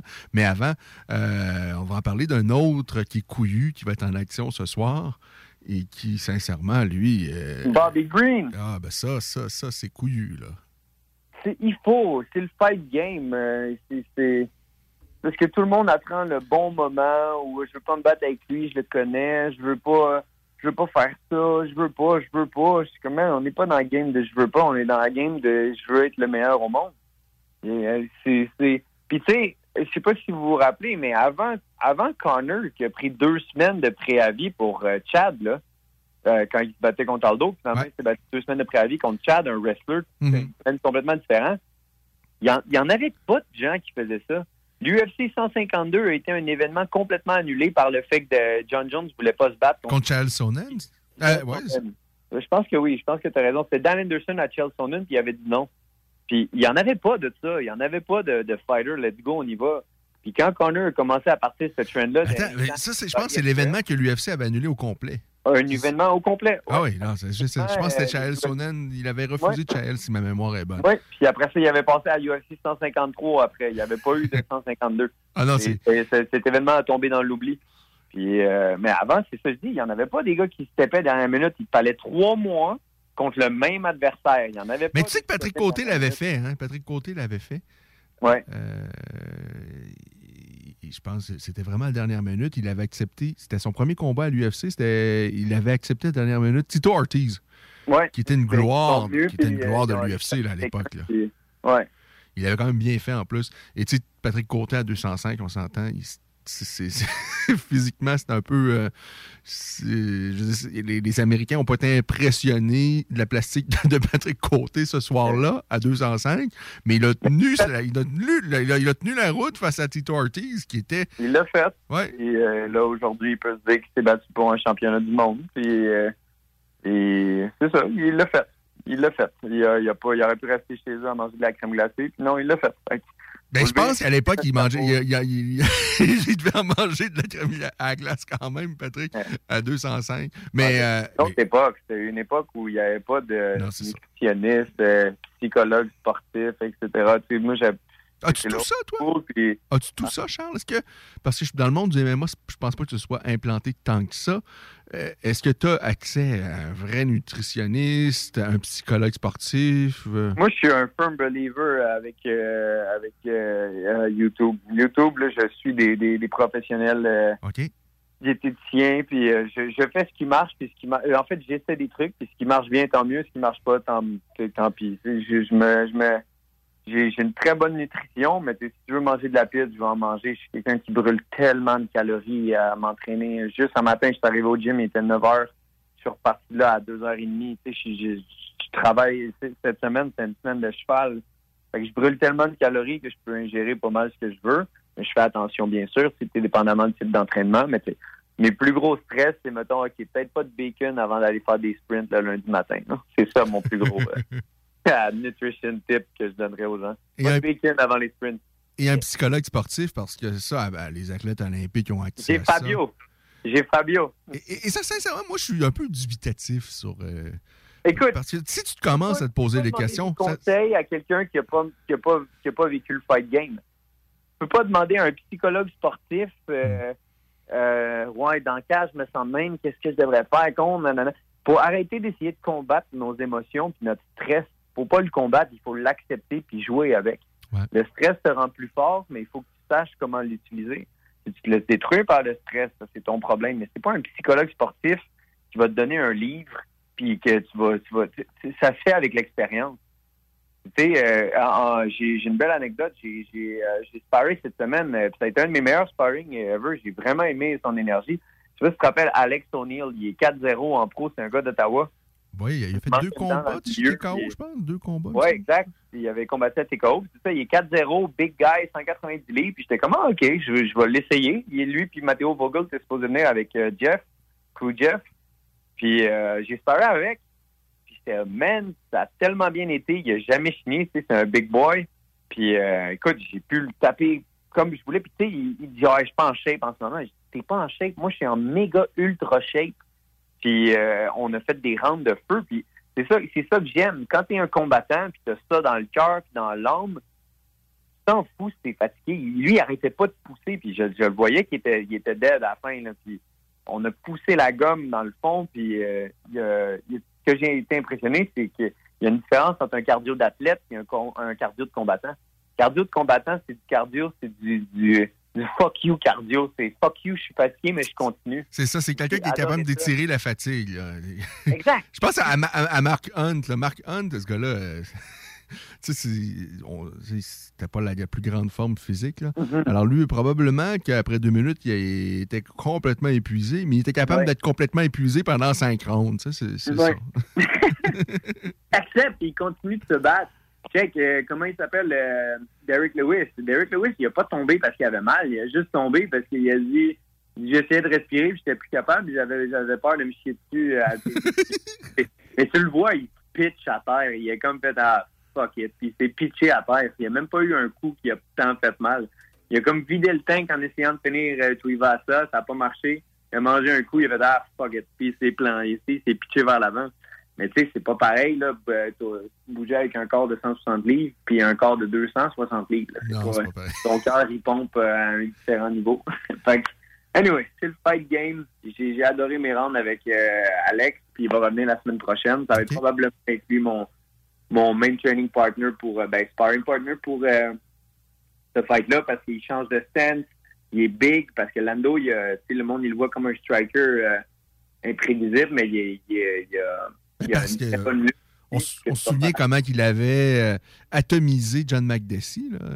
Ah ben, spinning back kick, il a touché les côtes. Après ça, les mains étaient basses, puis bon, il est allé en haut. McDessie est très fort aussi, fait que c'était une victoire très impressionnante. Ben, en fait, c'est la, la, la victoire la plus impressionnante de, de Lendo.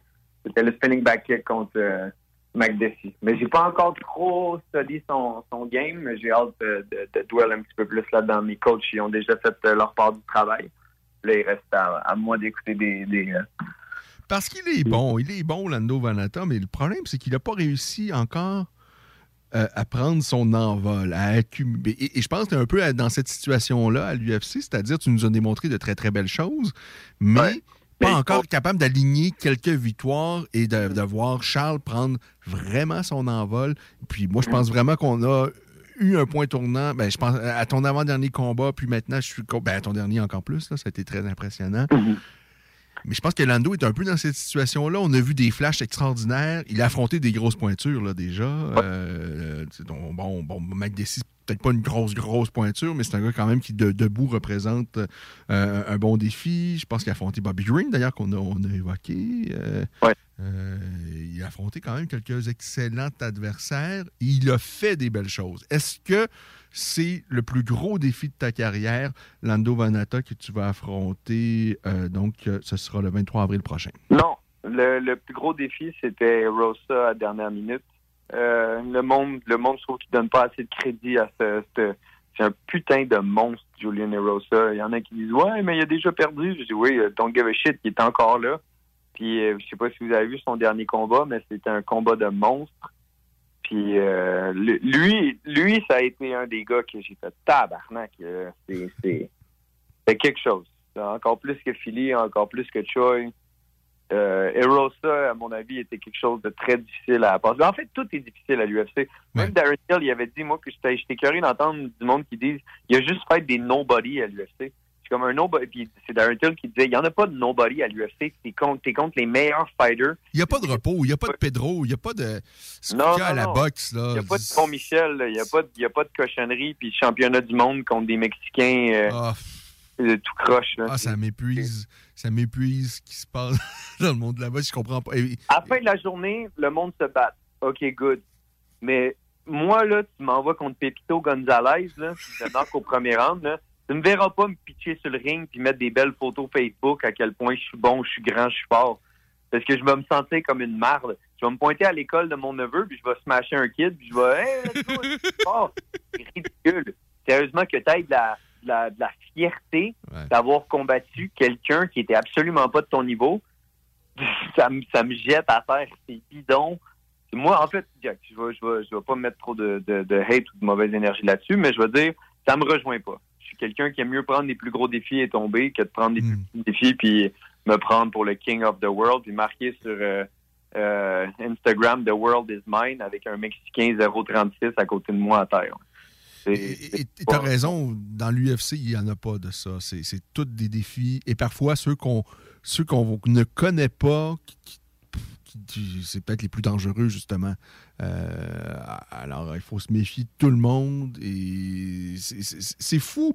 Et, je trouve ça triste que, on- le, le- que vous, que toi, que Marc-André et que, bon, Johan, qui va faire son entrée à l'UFC, il semble que vous n'avez pas euh, vous n'avez pas la reconnaissance que vous devriez avoir dans nos gros médias de, masse. Et, en même temps, nos gros médias de masse n'ont peut-être plus l'importance qu'ils avaient euh, jadis. Ben, exact, exact. C'est rendu, rendu du, du- du- de la bisonnerie, du bisounage de, de, de moi, je suis le meilleur, moi, je suis ci, moi, je suis ça. Moi, le Ken, là, je suis pas un influenceur.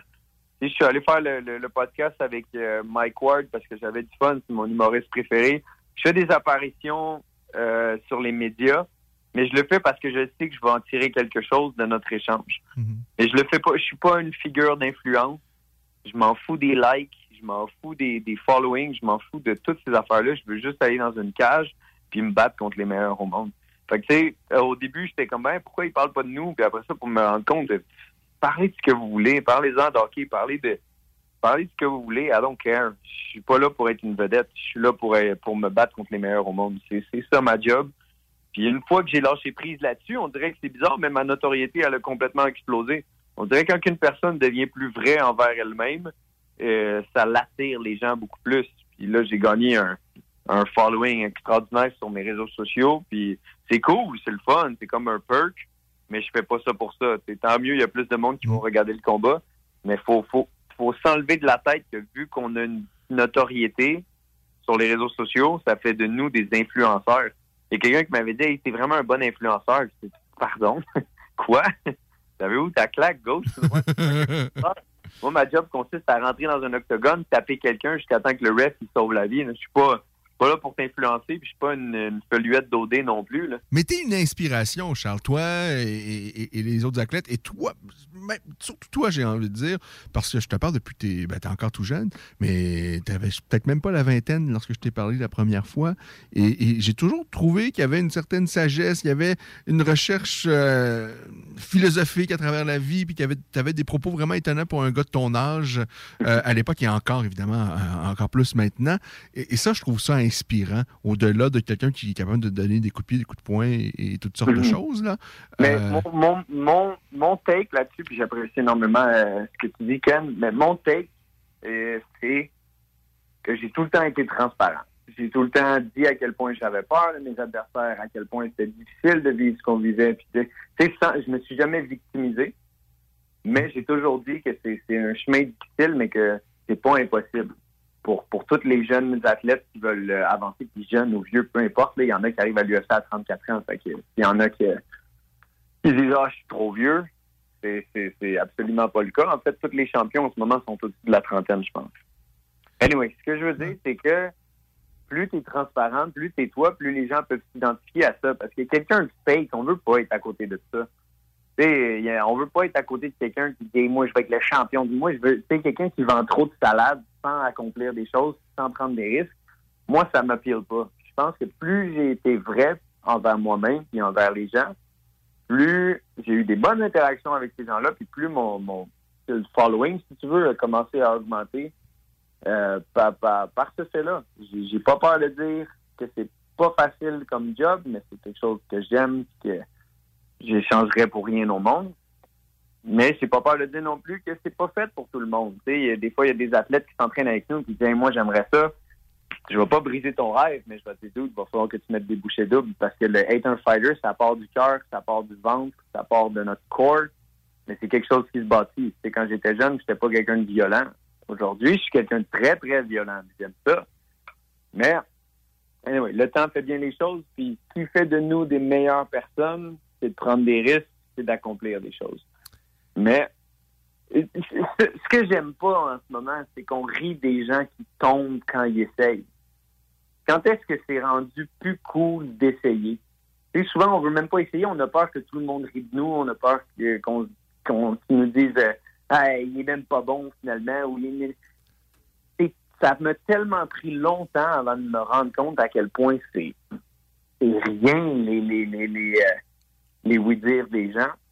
La critique, ça, ça, ça vaut absolument rien à mes yeux. La, la seule critique que je peux prendre, c'est si quelqu'un a mon intérêt à cœur. Là, je vais écouter sa critique. Puis après ça, non seulement est-ce que tu as mon intérêt à cœur, mais est-ce que tu as les connaissances nécessaires pour me donner une critique qui va m'aider à devenir meilleur? Que, Il y a plein de, de- pour ça que j'ai un petit cercle. Puis, euh, puis ça fait de, de, de moi quelqu'un de, de, de, de vrai, à mon avis. Ouais, je pense que c'est- important. Bon, on s'en rend compte là, avec l'avènement. De... Parce que toi, tu as toujours, toujours connu ça, là, les réseaux sociaux, tu es tout jeune. Moi, euh, j'avais pas ça. Mais là, je dois voir. là, je pense pas que le pourcentage de conneries qu'on peut lire sur les réseaux sociaux, mais de choses là, invraisemblables, là, des méchancetés gratuites, des choses. euh, euh, pour la première fois de l'histoire de, de la voix de guéri, j'ai dû annuler, supprimer tous les commentaires sur une publication sur bon, li- une sombre histoire euh, qui est avérée ou pas. On le saura peut-être éventuellement avec Adam Daishka. Puis moi, je ne prends pas parti. Je- je- je- je- une affaire donc euh, Écoute, tu as partagé un article, il y a des tatas qui n'étaient pas contents. Et d'un bord et de l'autre, d'un bord et de l'autre, parce que en aucun temps, en aucun cas, moi, moi Adam, a priori, c'est quelqu'un que j'aime beaucoup, là, ça a été mon coup de cœur. Euh, ben, J'étais un peu déçu à un moment donné parce que je me suis aperçu que c'était peut-être pas. Il s'entraînait peut-être pas vraiment full en MMA autant que je pensais qu'il le faisait. Et, je pense encore qu'il a, peut-être encore même un vrai potentiel en MMA. A, priori, c'est quelqu'un que j'aime bien. Je ne sais pas c'est quoi l'histoire, le fond de l'histoire, mais je, partage une nouvelle et de lire les commentaires, soit d'un bord ou de l'autre, parce que dans la réalité des choses, moi, j'ai aucune idée de ce qui s'est passé et personne ne le sait, à part. Euh, il y aura, le- le- faut- on va voir ce que la justice va en décider. Mais même si vous êtes un bon ami d'Adam, vous ne savez pas ce qui se passe. euh, on ne sait pas ce qui se passe dans la vie de, dans, dans, euh, dans la vie de Mais laisse-les parler. Tu n'as même pas besoin de supprimer les commentaires. Tu laisses les gens parler.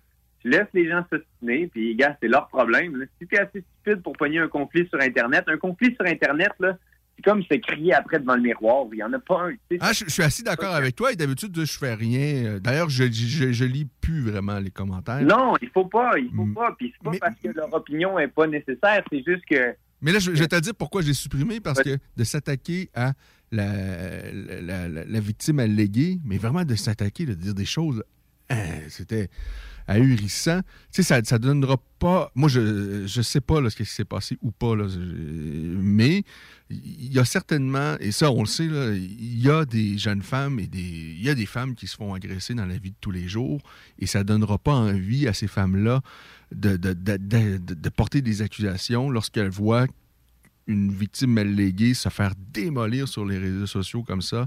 Et, et- et- et même dans l'autre sens, il y a des gens qui s'attaquaient à Adam comme s'il était coupable sûr. Tu sais, on ne sait pas ce qui s'est passé, mais... Écoute, il y a deux, il y a deux, il y a deux choses. Si, s'il l'a vraiment fait, ben, il va faire face à la justice. Mhm. S'il l'a pas fait, ben, la justice euh, va, va délibérer la. la- Ouais, la- c'est ça. la- C'est pas à nous autres de donner notre point de vue personnel. Ouais, mais moi, je le connais, c'est mon chum. Je dis, gars, peu importe, c'est ton chum ou pas, là. S'il l'a fait, c'est un escave. S'il l'a pas fait, mais la justice va, va, va- va gérer la chose. Arrêtez de mettre des émotions. C'est pour ça que j'adore le stoïcisme. Le stoïcisme, c'est l'absence d'émotion et la présence de confiance. C'est qui? T'as pas besoin d'émotion dans un débat. T'as pas besoin de d'émotion pour partager te- te- tes idées. Check en ce moment avec l'Ukraine, tout le monde parle de ça avec des émotions. Puis là, euh, ah, émotion, personne ne devrait vivre ça. Non, non, non. Ils parlent tout avec leur cœur, mais ils comprennent pas que c'est un conflit qui dure depuis extrêmement longtemps. Puis des deux côtés, il y a eu des coups en dessous de la ceinture à plusieurs reprises. Tu sais, il y a des faits historiques, qui tout, tout est écrit, mais le monde, ils font juste Ah, lui est méchant, lui est gentil, c'est lui que j'aime. Tu sais, c'est- comme c'est quoi cette style manière-là de penser? C'est c'est extrêmement grave ce qui se passe en ce moment à l'Ukraine. Mais si tu ne comprends pas la ne donne pas ton point de vue, puis ne dis pas, OK, lui, il est méchant parce que j'ai décidé que lui était méchant, puis lui, il est gentil parce que j'ai... Tu sais, je pense que aussitôt qu'il y a une situation qui nous intrigue, on a tellement de ressources pour aller faire euh, des recherches euh, avec Google, n'importe quoi, qui, qui va t'amener à un point de te dire, écoute, moi, je pense que ça, parce que ça. Mais là, c'est plus ça. C'est tout le temps une trop grosse présence d'émotion de, moi, je l'aime pas, lui, je l'aime. Non, non, non, je suis comme, man, les émotions, c'est bon avec les gens proches de toi. Mais quand tu arrives avec une opinion sur notre monde ou sur les ou une conversation avec quelqu'un, une absence d'émotion, une présence de conscience va toujours apporter un meilleur dialogue entre deux individus. Parce qu'aussitôt qu'il y a des émotions, il peut y avoir de la colère, tout comme il peut y avoir de l'amour. Mais quand il y a de la colère, c'est là qu'on se dit des choses que peut-être qu'après ça, on regrette un peu d'avoir dit. Hein, Quand un, débat se transforme en ben moi je suis plus haute que toi ou moi je suis plus loin, le débat est fini. Quand, il s'est rendu avec une présence d'émotion, je trouve que le, dialogue perd toute sa qualité, puis euh, on perd notre plus grande qualité en tant qu'humain. En fait, la seule affaire aussi qui nous différen- différencie des singes, c'est notre conscience. C'est notre habilité à, à réfléchir plus loin que, les, singes.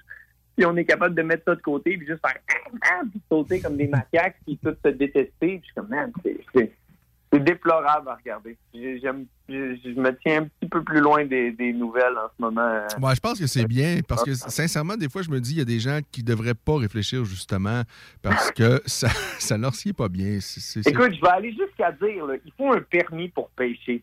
Il faut un permis pour conduire ton quatre roues. Il faut un permis pour chasser de l'arc. Pourquoi il faut pas un permis pour se reproduire? Parce que des fois, je suis en train de me dire, Chris, peut-être qu'il y en a une couple là, qui devrait peut-être faire attention avant de faire des bébés comme eux autres. Ben non, c'est pas vrai. Ben, moi, je suis pas loin de penser ça. Y a- Ouais, mais quand, quand tu à lire les commentaires Internet, c'est du tabarnak, man. Hey, je vois une petite parenthèse. Il y a un joueur de, de- de- de- de football, de soccer, euh, en- je pense que c'est un Français. Euh, il s'est filmé en train de jouer au soccer, mais avec le chat de la famille. Puis lui, il était avec ses enfants, puis on le voit, il botte le chat, il lance le chat. Euh, c'est- C'est incroyable. là. Probablement un monsieur gentil dans la vie de tous les jours, mais tu sais, en tout cas, il y, a- il y a du monde bizarre. On est dans un environnement bizarre. Et bref, les médias sociaux nous, nous rendent compte, euh, on est entouré de gens bizarres. Peut-être qu'on l'est aussi sur certains aspects.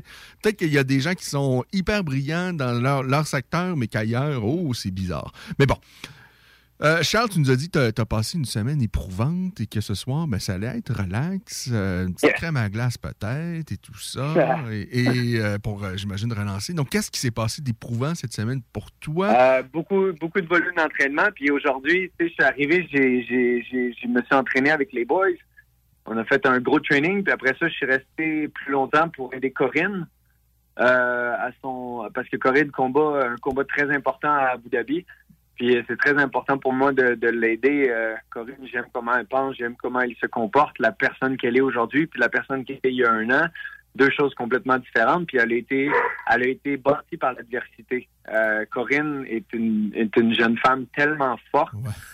Il y a beaucoup à accomplir. Ah, c'est impressionnant. Moi, j'ai compris elle avait vraiment un gros potentiel après avoir vu qu'elle avait tout de suite, ben, peut-être pas tout de suite, tout de suite, mais qu'elle avait repris l'entraînement rapidement après sa Ouais. défaite face à Lindsay Garbage. Je me suis dit, OK, là, on, pas. là, on en a une vraie. morceau. C'est un c'est un dog. Tu J'aime ça dire un dog, c'est. Euh, T'essayes d'y enlever son, son, son, son jouet ou sa corde, puis il va, il va la, il la lâchera pas. Que C'est ça que j'aime de, de, de Corinne. C'est ça que j'aime du team qu'on a en ce moment avec, euh, avec euh, Silver Peak Management, euh, l'équipe à Stéphane, les gars BTT et, et, et Corinne, bien sûr. Fait que euh, c'est ça. C'était important pour moi de l'aider. Fait que je suis resté plus longtemps. Puis euh, c'est- tout. C'est juste des grosses semaines euh, éprouvantes physiquement, mentalement. Puis c'est la vie que j'aime. C'est la vie que, que, que je trippe. Puis je changerais pas ça pour rien au monde. Mais moi, t'avoues que les samedis soirs, j'ai des batteries euh, j'ai les batteries à c'est la vie. Fait que j'imagine pas, mais que j'ai des petits, euh, des petits Charles partout dans la maison. Je pense que je vais. Ça, je c'est inévitable. Il y en aura? Ben oui, il va en avoir. Euh, 27, euh, moi, je suis un. Je, je crois, euh, à 27 ans, moi, je suis né le 27 novembre. Donc, 27, c'est mon année chanceuse. Donc, l'année prochaine, euh, ouais, il va y avoir un petit jour, une petite fille ou un petit gars, peu importe. Et si c'est un petit gars, est-ce que tu vas vraiment l'appeler Charles? Non, non, non, non. si c'est euh, si c'est une fille, on est encore en train de débattre, mais si c'est un petit garçon, ça va être Hector. Hector Jourdain. Hector. OK. eh, Je dis ça parce qu'il y a un, un boxeur, il a appelé tous ses fils euh, Georges. Ouais, ben j'en avais parlé à Clarence, j'avais dit, peux-tu l'appeler Charles Junior? Je veux l'appeler Junior. Parce que- Euh, j'ai dit, ok, c'est bon. je me suis pas stiné plus longtemps. George Foreman, je pense qu'il y a eu six, six fils, il les a tous appelés Georges. C'est Ah, incroyable. Ça, c'est c'est bien de s'aimer, mais à un moment donné, peut-être pas trop. Ouais, là. écoute, c'est ouais, c'est un petit peu un but de ta personne. là. Non, mais ce que, ce c'est intéressant comme ton, mais comme tu te- te pinpoint la chose qui me fait réfléchir deux fois, c'est euh, c'est leur histoire après. Ben, moi, je pense que c'est ça. C'est ça. Quand, quand tu nommes le, nom- le même prénom à ton enfant, Non, c'est ça. Je trouve que ça fait un peu un but. Puis, euh, tu sais, mes enfants, oui, ils vont jouer, à mon avis, avec le monde des arts martiaux. Et euh, ce sera pas une quelque chose qu'ils vont être obligés de faire. Je veux, je veux leur donner des opportunités. Puis, euh, mais bon, on verra, on verra rendu là. Mais non, je veux, je veux, je veux pas que mes enfants arrivent au point où les gens disent, hey, c'est le fils à Charles Jourdain. Je sais pas si tu me dis, euh, il y, y a des athlètes que que tu sais comme le fils à Connor, mais je sais que je suis pas je parle pas au niveau de cette, de cette notoriété là, mais si ma carrière euh, explose dans les deux prochaines années, je veux jamais que mon fils euh, Ah non, c'est une pression incroyable. D'ailleurs, Maurice Richard, Maurice Richard, je pense qu'il avait un fils qui s'appelait Maurice. Tu sais, si tu peux pas. euh, Guy Lafleur, il y a eu. ben, je pense qu'il y a eu même deux fils. Il y en a qui a- ça a été plutôt compliqué, là. Mais bon, et, et tous ces, ces gens-là qui ont des, des carrières immenses. Ben, le fils de Wayne Gretzky euh, a, joué, a joué au baseball ici à Québec. Euh, il s'est Ouais. dirigé vers un autre sport parce que, évidemment, euh, ça, ça devient très, très, très compliqué euh, lorsque tu as un nom comme ça à porter. Euh, mais bon, effectivement, moi, je- je- toujours trouvé ça un peu malsain de donner le même prénom à, à ton enfant, là, mais, mais, mais, mais moi, c'est à cause des bougons. Dans le fil, dans l'émission Les Bougons, euh, Junior, il l'appelle Juju. Drôle. J'adore cette émission-là. Euh, Il y en a qui pensent que c'est juste des BS. euh, tout, mais c'est une émission extrêmement bien écrite puis bien pensée qui parle de, de notre, surtout de notre cher gouvernement au Québec. Là, puis euh, c'est une émission très bien écrite malgré le fait qu'on s'arrête au fait que c'est juste des BS. Là, mais Non, non, je pense que c'est- Sincèrement, je j'écoute pas la télé, puis Mhm. ça fait longtemps, mais j'ai vu des bribes de ces émissions-là. euh, et, et- et je pense que c'est François Havard qui était derrière Oui, ça avec Jean-François. Mercier, puis c'est brillamment écrit. euh, absolument. Puis et c'est brillamment interprété parce que, bon, Rémi Rivard, euh, je pense que c'est quoi, c'est. En tout cas, le, le- le père. Sais, lui, on, on l'a vu dans tout, là. Toi, un peu moins, mais moi, j'ai vu par- beaucoup, beaucoup, peut-être trop, mais c'est quand même un, grand comédien. La même chose pour Antoine Bertrand et, je pense les autres, là, c'était- bien interprété euh, également. Euh, c'est- Ouais, le fun. C'est le fun de, de, de réécouter quelque chose que tu as écouté avant, puis de, de le voir d'un œil différent. Ça, c'est quelque chose que j'aime beaucoup avec le fait de, de vieillir et prendre de l'âge.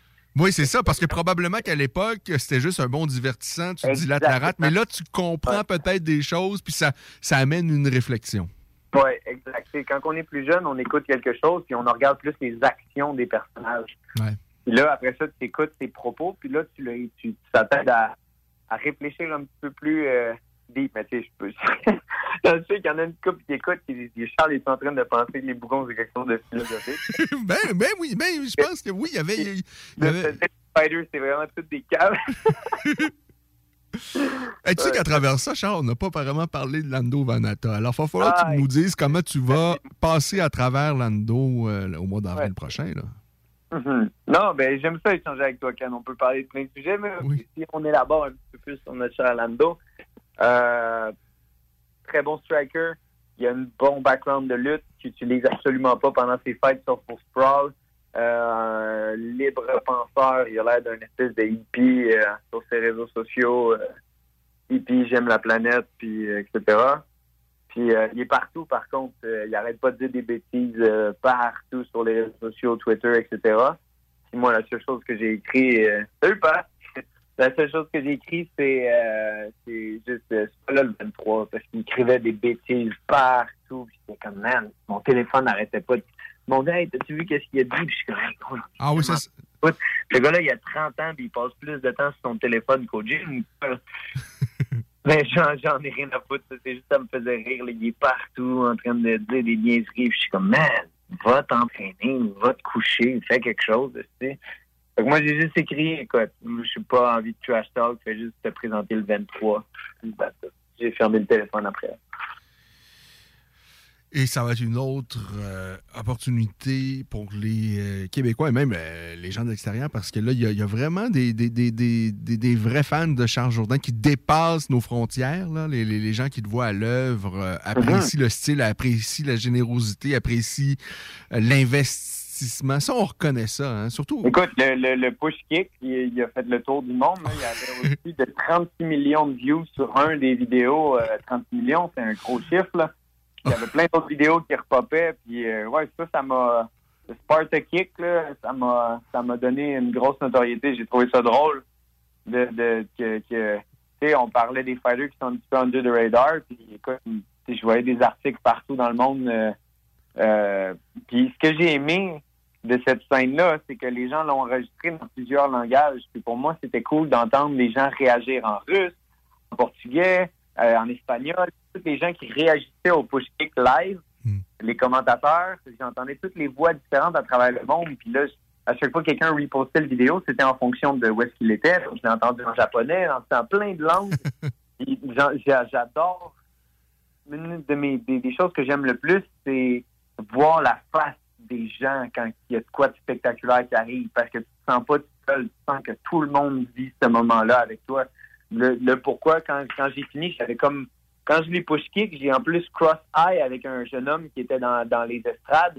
Et tout de suite après, j'ai enlevé mes gants, puis j'étais allé y donner parce que j'étais comme, on a vécu ce moment-là ensemble. Ah, moi j'ai aimé ça, j'ai aimé avoir un crowd. Ça m'a fait, euh, ça m'a, fait bien, ça m'a fait euh, go crazy. Puis euh, c'est ça, c'est, pas juste à propos de nous quand on fight, c'est à propos des fans, ceux qui trippent, ceux qui ont un bloodthirst, puis qui viennent le satisfaire en regardant des gladiateurs combattre. Pour moi, c'est, génial de voir ça. Est-ce que c'est encore euh, à, à l'UFC APEC, cet événement-là? Ou Oh que oui, euh, euh, avec environ une centaine de femmes.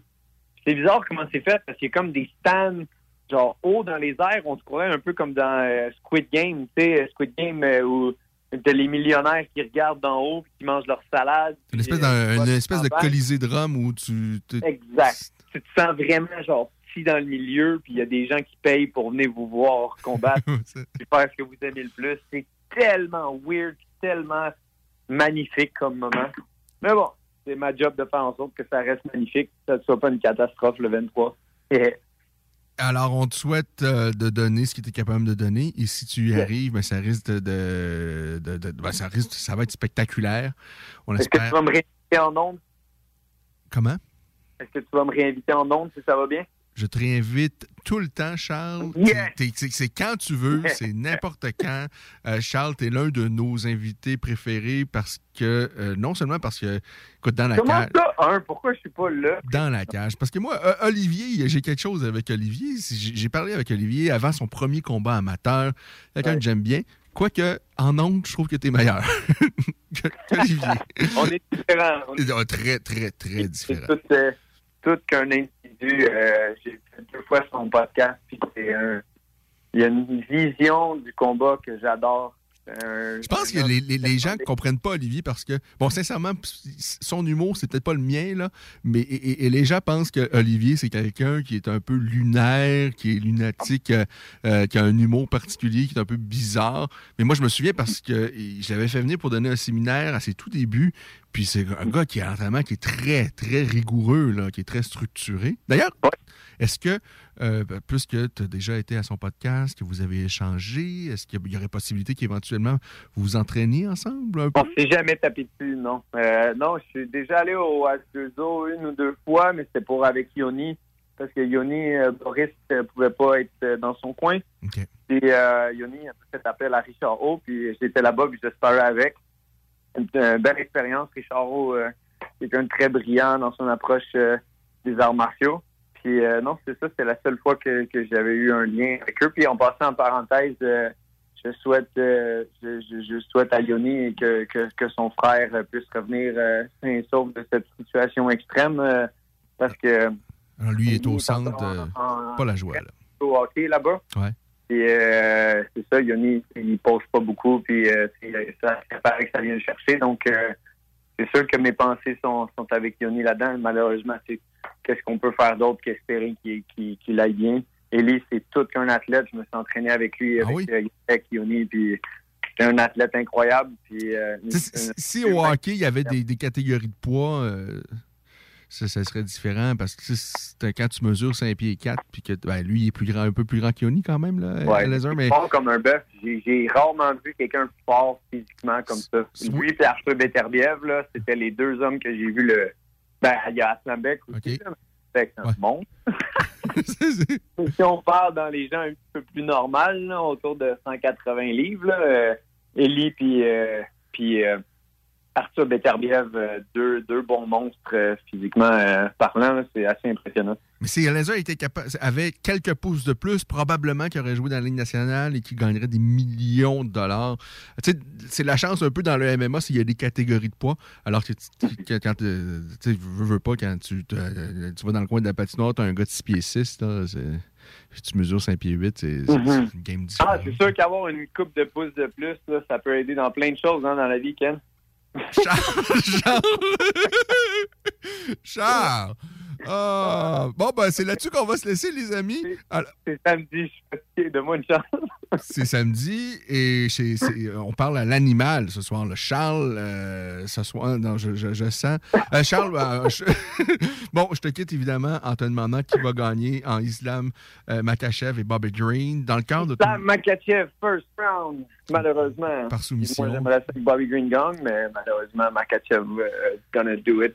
Ben, Bobby va retourner chez lui bredouille, mais il va être, euh, je pense qu'il va pouvoir être. il va faire genre 100 000 piastres. Euh, il va, il va s'avoir pointé, il va avoir fait, il va avoir fait, il va avoir pris sa partie du trésor, puis il va retourner à la maison. euh, écoute, avec euh, le fait que, gars, il a, il a- il a eu le courage d'accomplir quelque chose. Il n'a rien à perdre parce que tout le monde s'attend qu'il- s'attend à le voir perdre, à se faire soumettre. euh, un petit Kimura peut-être, mais. C'est Makachev, il va juste foncer, il va mettre de la pression. Ouais. Tu peux pas, tu sais, tu peux pas, tu peux pas te battre sur le backpedal contre Bobby Green, mais euh, Makachev va jamais se battre sur le backpedal. Tu sais, moi, j'étais sûr qu'Etienne Barbosa, il allait être assez intelligent pour, euh, pour utiliser des armes linéaires. Sinon, il a essayé des armes circulaires contre Khabib, puis Khabib a juste foncé les armes euh, circulaires, mettons les roundhouse, euh, kick, blablabla. Puis il l'a amené au sol, puis boum, il le ground and pound. Tu peux pas, tu peux pas utiliser des armes euh, circulaires contre quelqu'un qui met de la pression sur toi. Ben, anyway, c'est mon avis. Est-ce que je suis en plus qu'Etienne Barbosa sur le striking? Absolument pas. Ben, c'est les meilleures jambes de la business, Edson, mais effectivement, il doit y manquer un petit quoi parce que le maudit Edson que j'aime, que je suis un grand fan, mais on dirait qu'il manque juste une petite affaire. Des fois, c'est un petit détail qui peut faire une grande différence sur une carrière. On aura l'occasion de s'en parler. Charles, je te souhaite une, euh, une soirée euh, à ton goût. Avec, Ben, merci. oui, et bien d'autres choses. Et on se reparle bientôt, peut-être, euh, ben, en fait, j'espère, après ta prochaine victoire. Yes. Génial. Merci beaucoup, Ken. C'est toujours un plaisir. Salut, Bye. Bon, c'est tout pour nous. Je vous souhaite de passer une agréable soirée. On se reparle samedi prochain. Samedi prochain, c'est à quelle heure? C'est à 16h le rendez-vous. Si vous avez manqué notre entretien avec Michael Dufort ou avec Charles Jourdain, eh bien, vous pouvez réécouter ça en, en- en balado-diffusion n'importe quand en vous rendant sur le site de la station, le 969fm.ca. Bonne soirée et à samedi prochain. Pièce CRS. Sur la rue Maurice-Bois à Québec. La fiabilité même, sans payer pour un grand brand pour rien. Garage les pièces CRS. Depuis 1991, on fait toutes les marques. On met votre véhicule en marche au meilleur prix. Pas de cassage de tête. La mécanique au meilleur rapport qualité-prix. C'est Garage les pièces CRS.com. Économiser sur vos assurances, c'est simple. Clicassure.com. Complétez votre demande de soumission en moins de 5 minutes. Elle sera transmise à plusieurs assureurs et courtiers. Et sachant qu'ils sont en compétition, ils vous offriront leur meilleur prix. Visitez clicassure.com pour économiser. Venez essayer notre fameuse brochette de poulet, notre tendre bavette, les délicieuses crevettes papillons ou nos côtes levées qui tombent de l'os. Trois restos, le Neuf Lévis et sur le boulevard Laurier à Sainte-Foy. Tu cherches une job payante ou tu désires changer de carrière pour un emploi plus motivant avec un excellent taux de placement? La solution Aviron Québec. Aviron Québec t'offre des formations qui, en l'espace d'un an seulement, peuvent changer ta vie. Les DEP en soudage-montage et en soutien informatique font partie des diplômes les plus en demande en ce moment sur le marché du travail. Chez Aviron Québec, tout est pensé avec un seul objectif en tête, que votre formation vous aide à trouver un emploi rapidement dans les jobs les plus en demande. Faites vite, il est encore temps de s'inscrire pour la session d'hiver. Tous les détails sur avironquebec.com 418 529 1321. Aviron bâti chez nous ton avenir. Pour la Poutine Week, pensez Pizza Salvatore. Ben oui, on a une variété de poutine allant de la poulet popcorn à la poutine bacon. Si vous pensez poutine, pensez Pizza Salvatore. Au surplus, on en a une spéciale pour l'événement. La poutine à 1000 pièces. Commandez-la et courez la chance de gagner 1000 dollars en cash. Puis on n'arrête pas de faire nos pizzas pour autant. Et nos fameux à côté, comme le pain à l'ail gratiné ou nos frites queue de cochon épicées. Pizzasalvatore.com Vapking est la meilleure boutique pour les articles de vapoteurs au Québec. Diversité, qualité et bien sûr les plus bas prix. Vapking Saint-Romuald, Lévis, Lauson, Saint-Nicolas et Sainte-Marie. Vapking, je l'étudie, Vapking! Vapking, je l'étudie, Vapking! Vapking! Mom deserves the best, and there's no better place to shop for Mother's Day than Whole Foods Market. They're your destination for unbeatable savings, from premium gifts to show-stopping flowers and irresistible desserts. Start by saving 33% with Prime on all body care and candles. Then get a 15-stem bunch of tulips for just $9.99 each with Prime. Round out Mom's menu with festive rosé, irresistible berry chantilly cake, and more special treats. Come celebrate Mother's Day at Whole Foods Market. Planning for your next trip?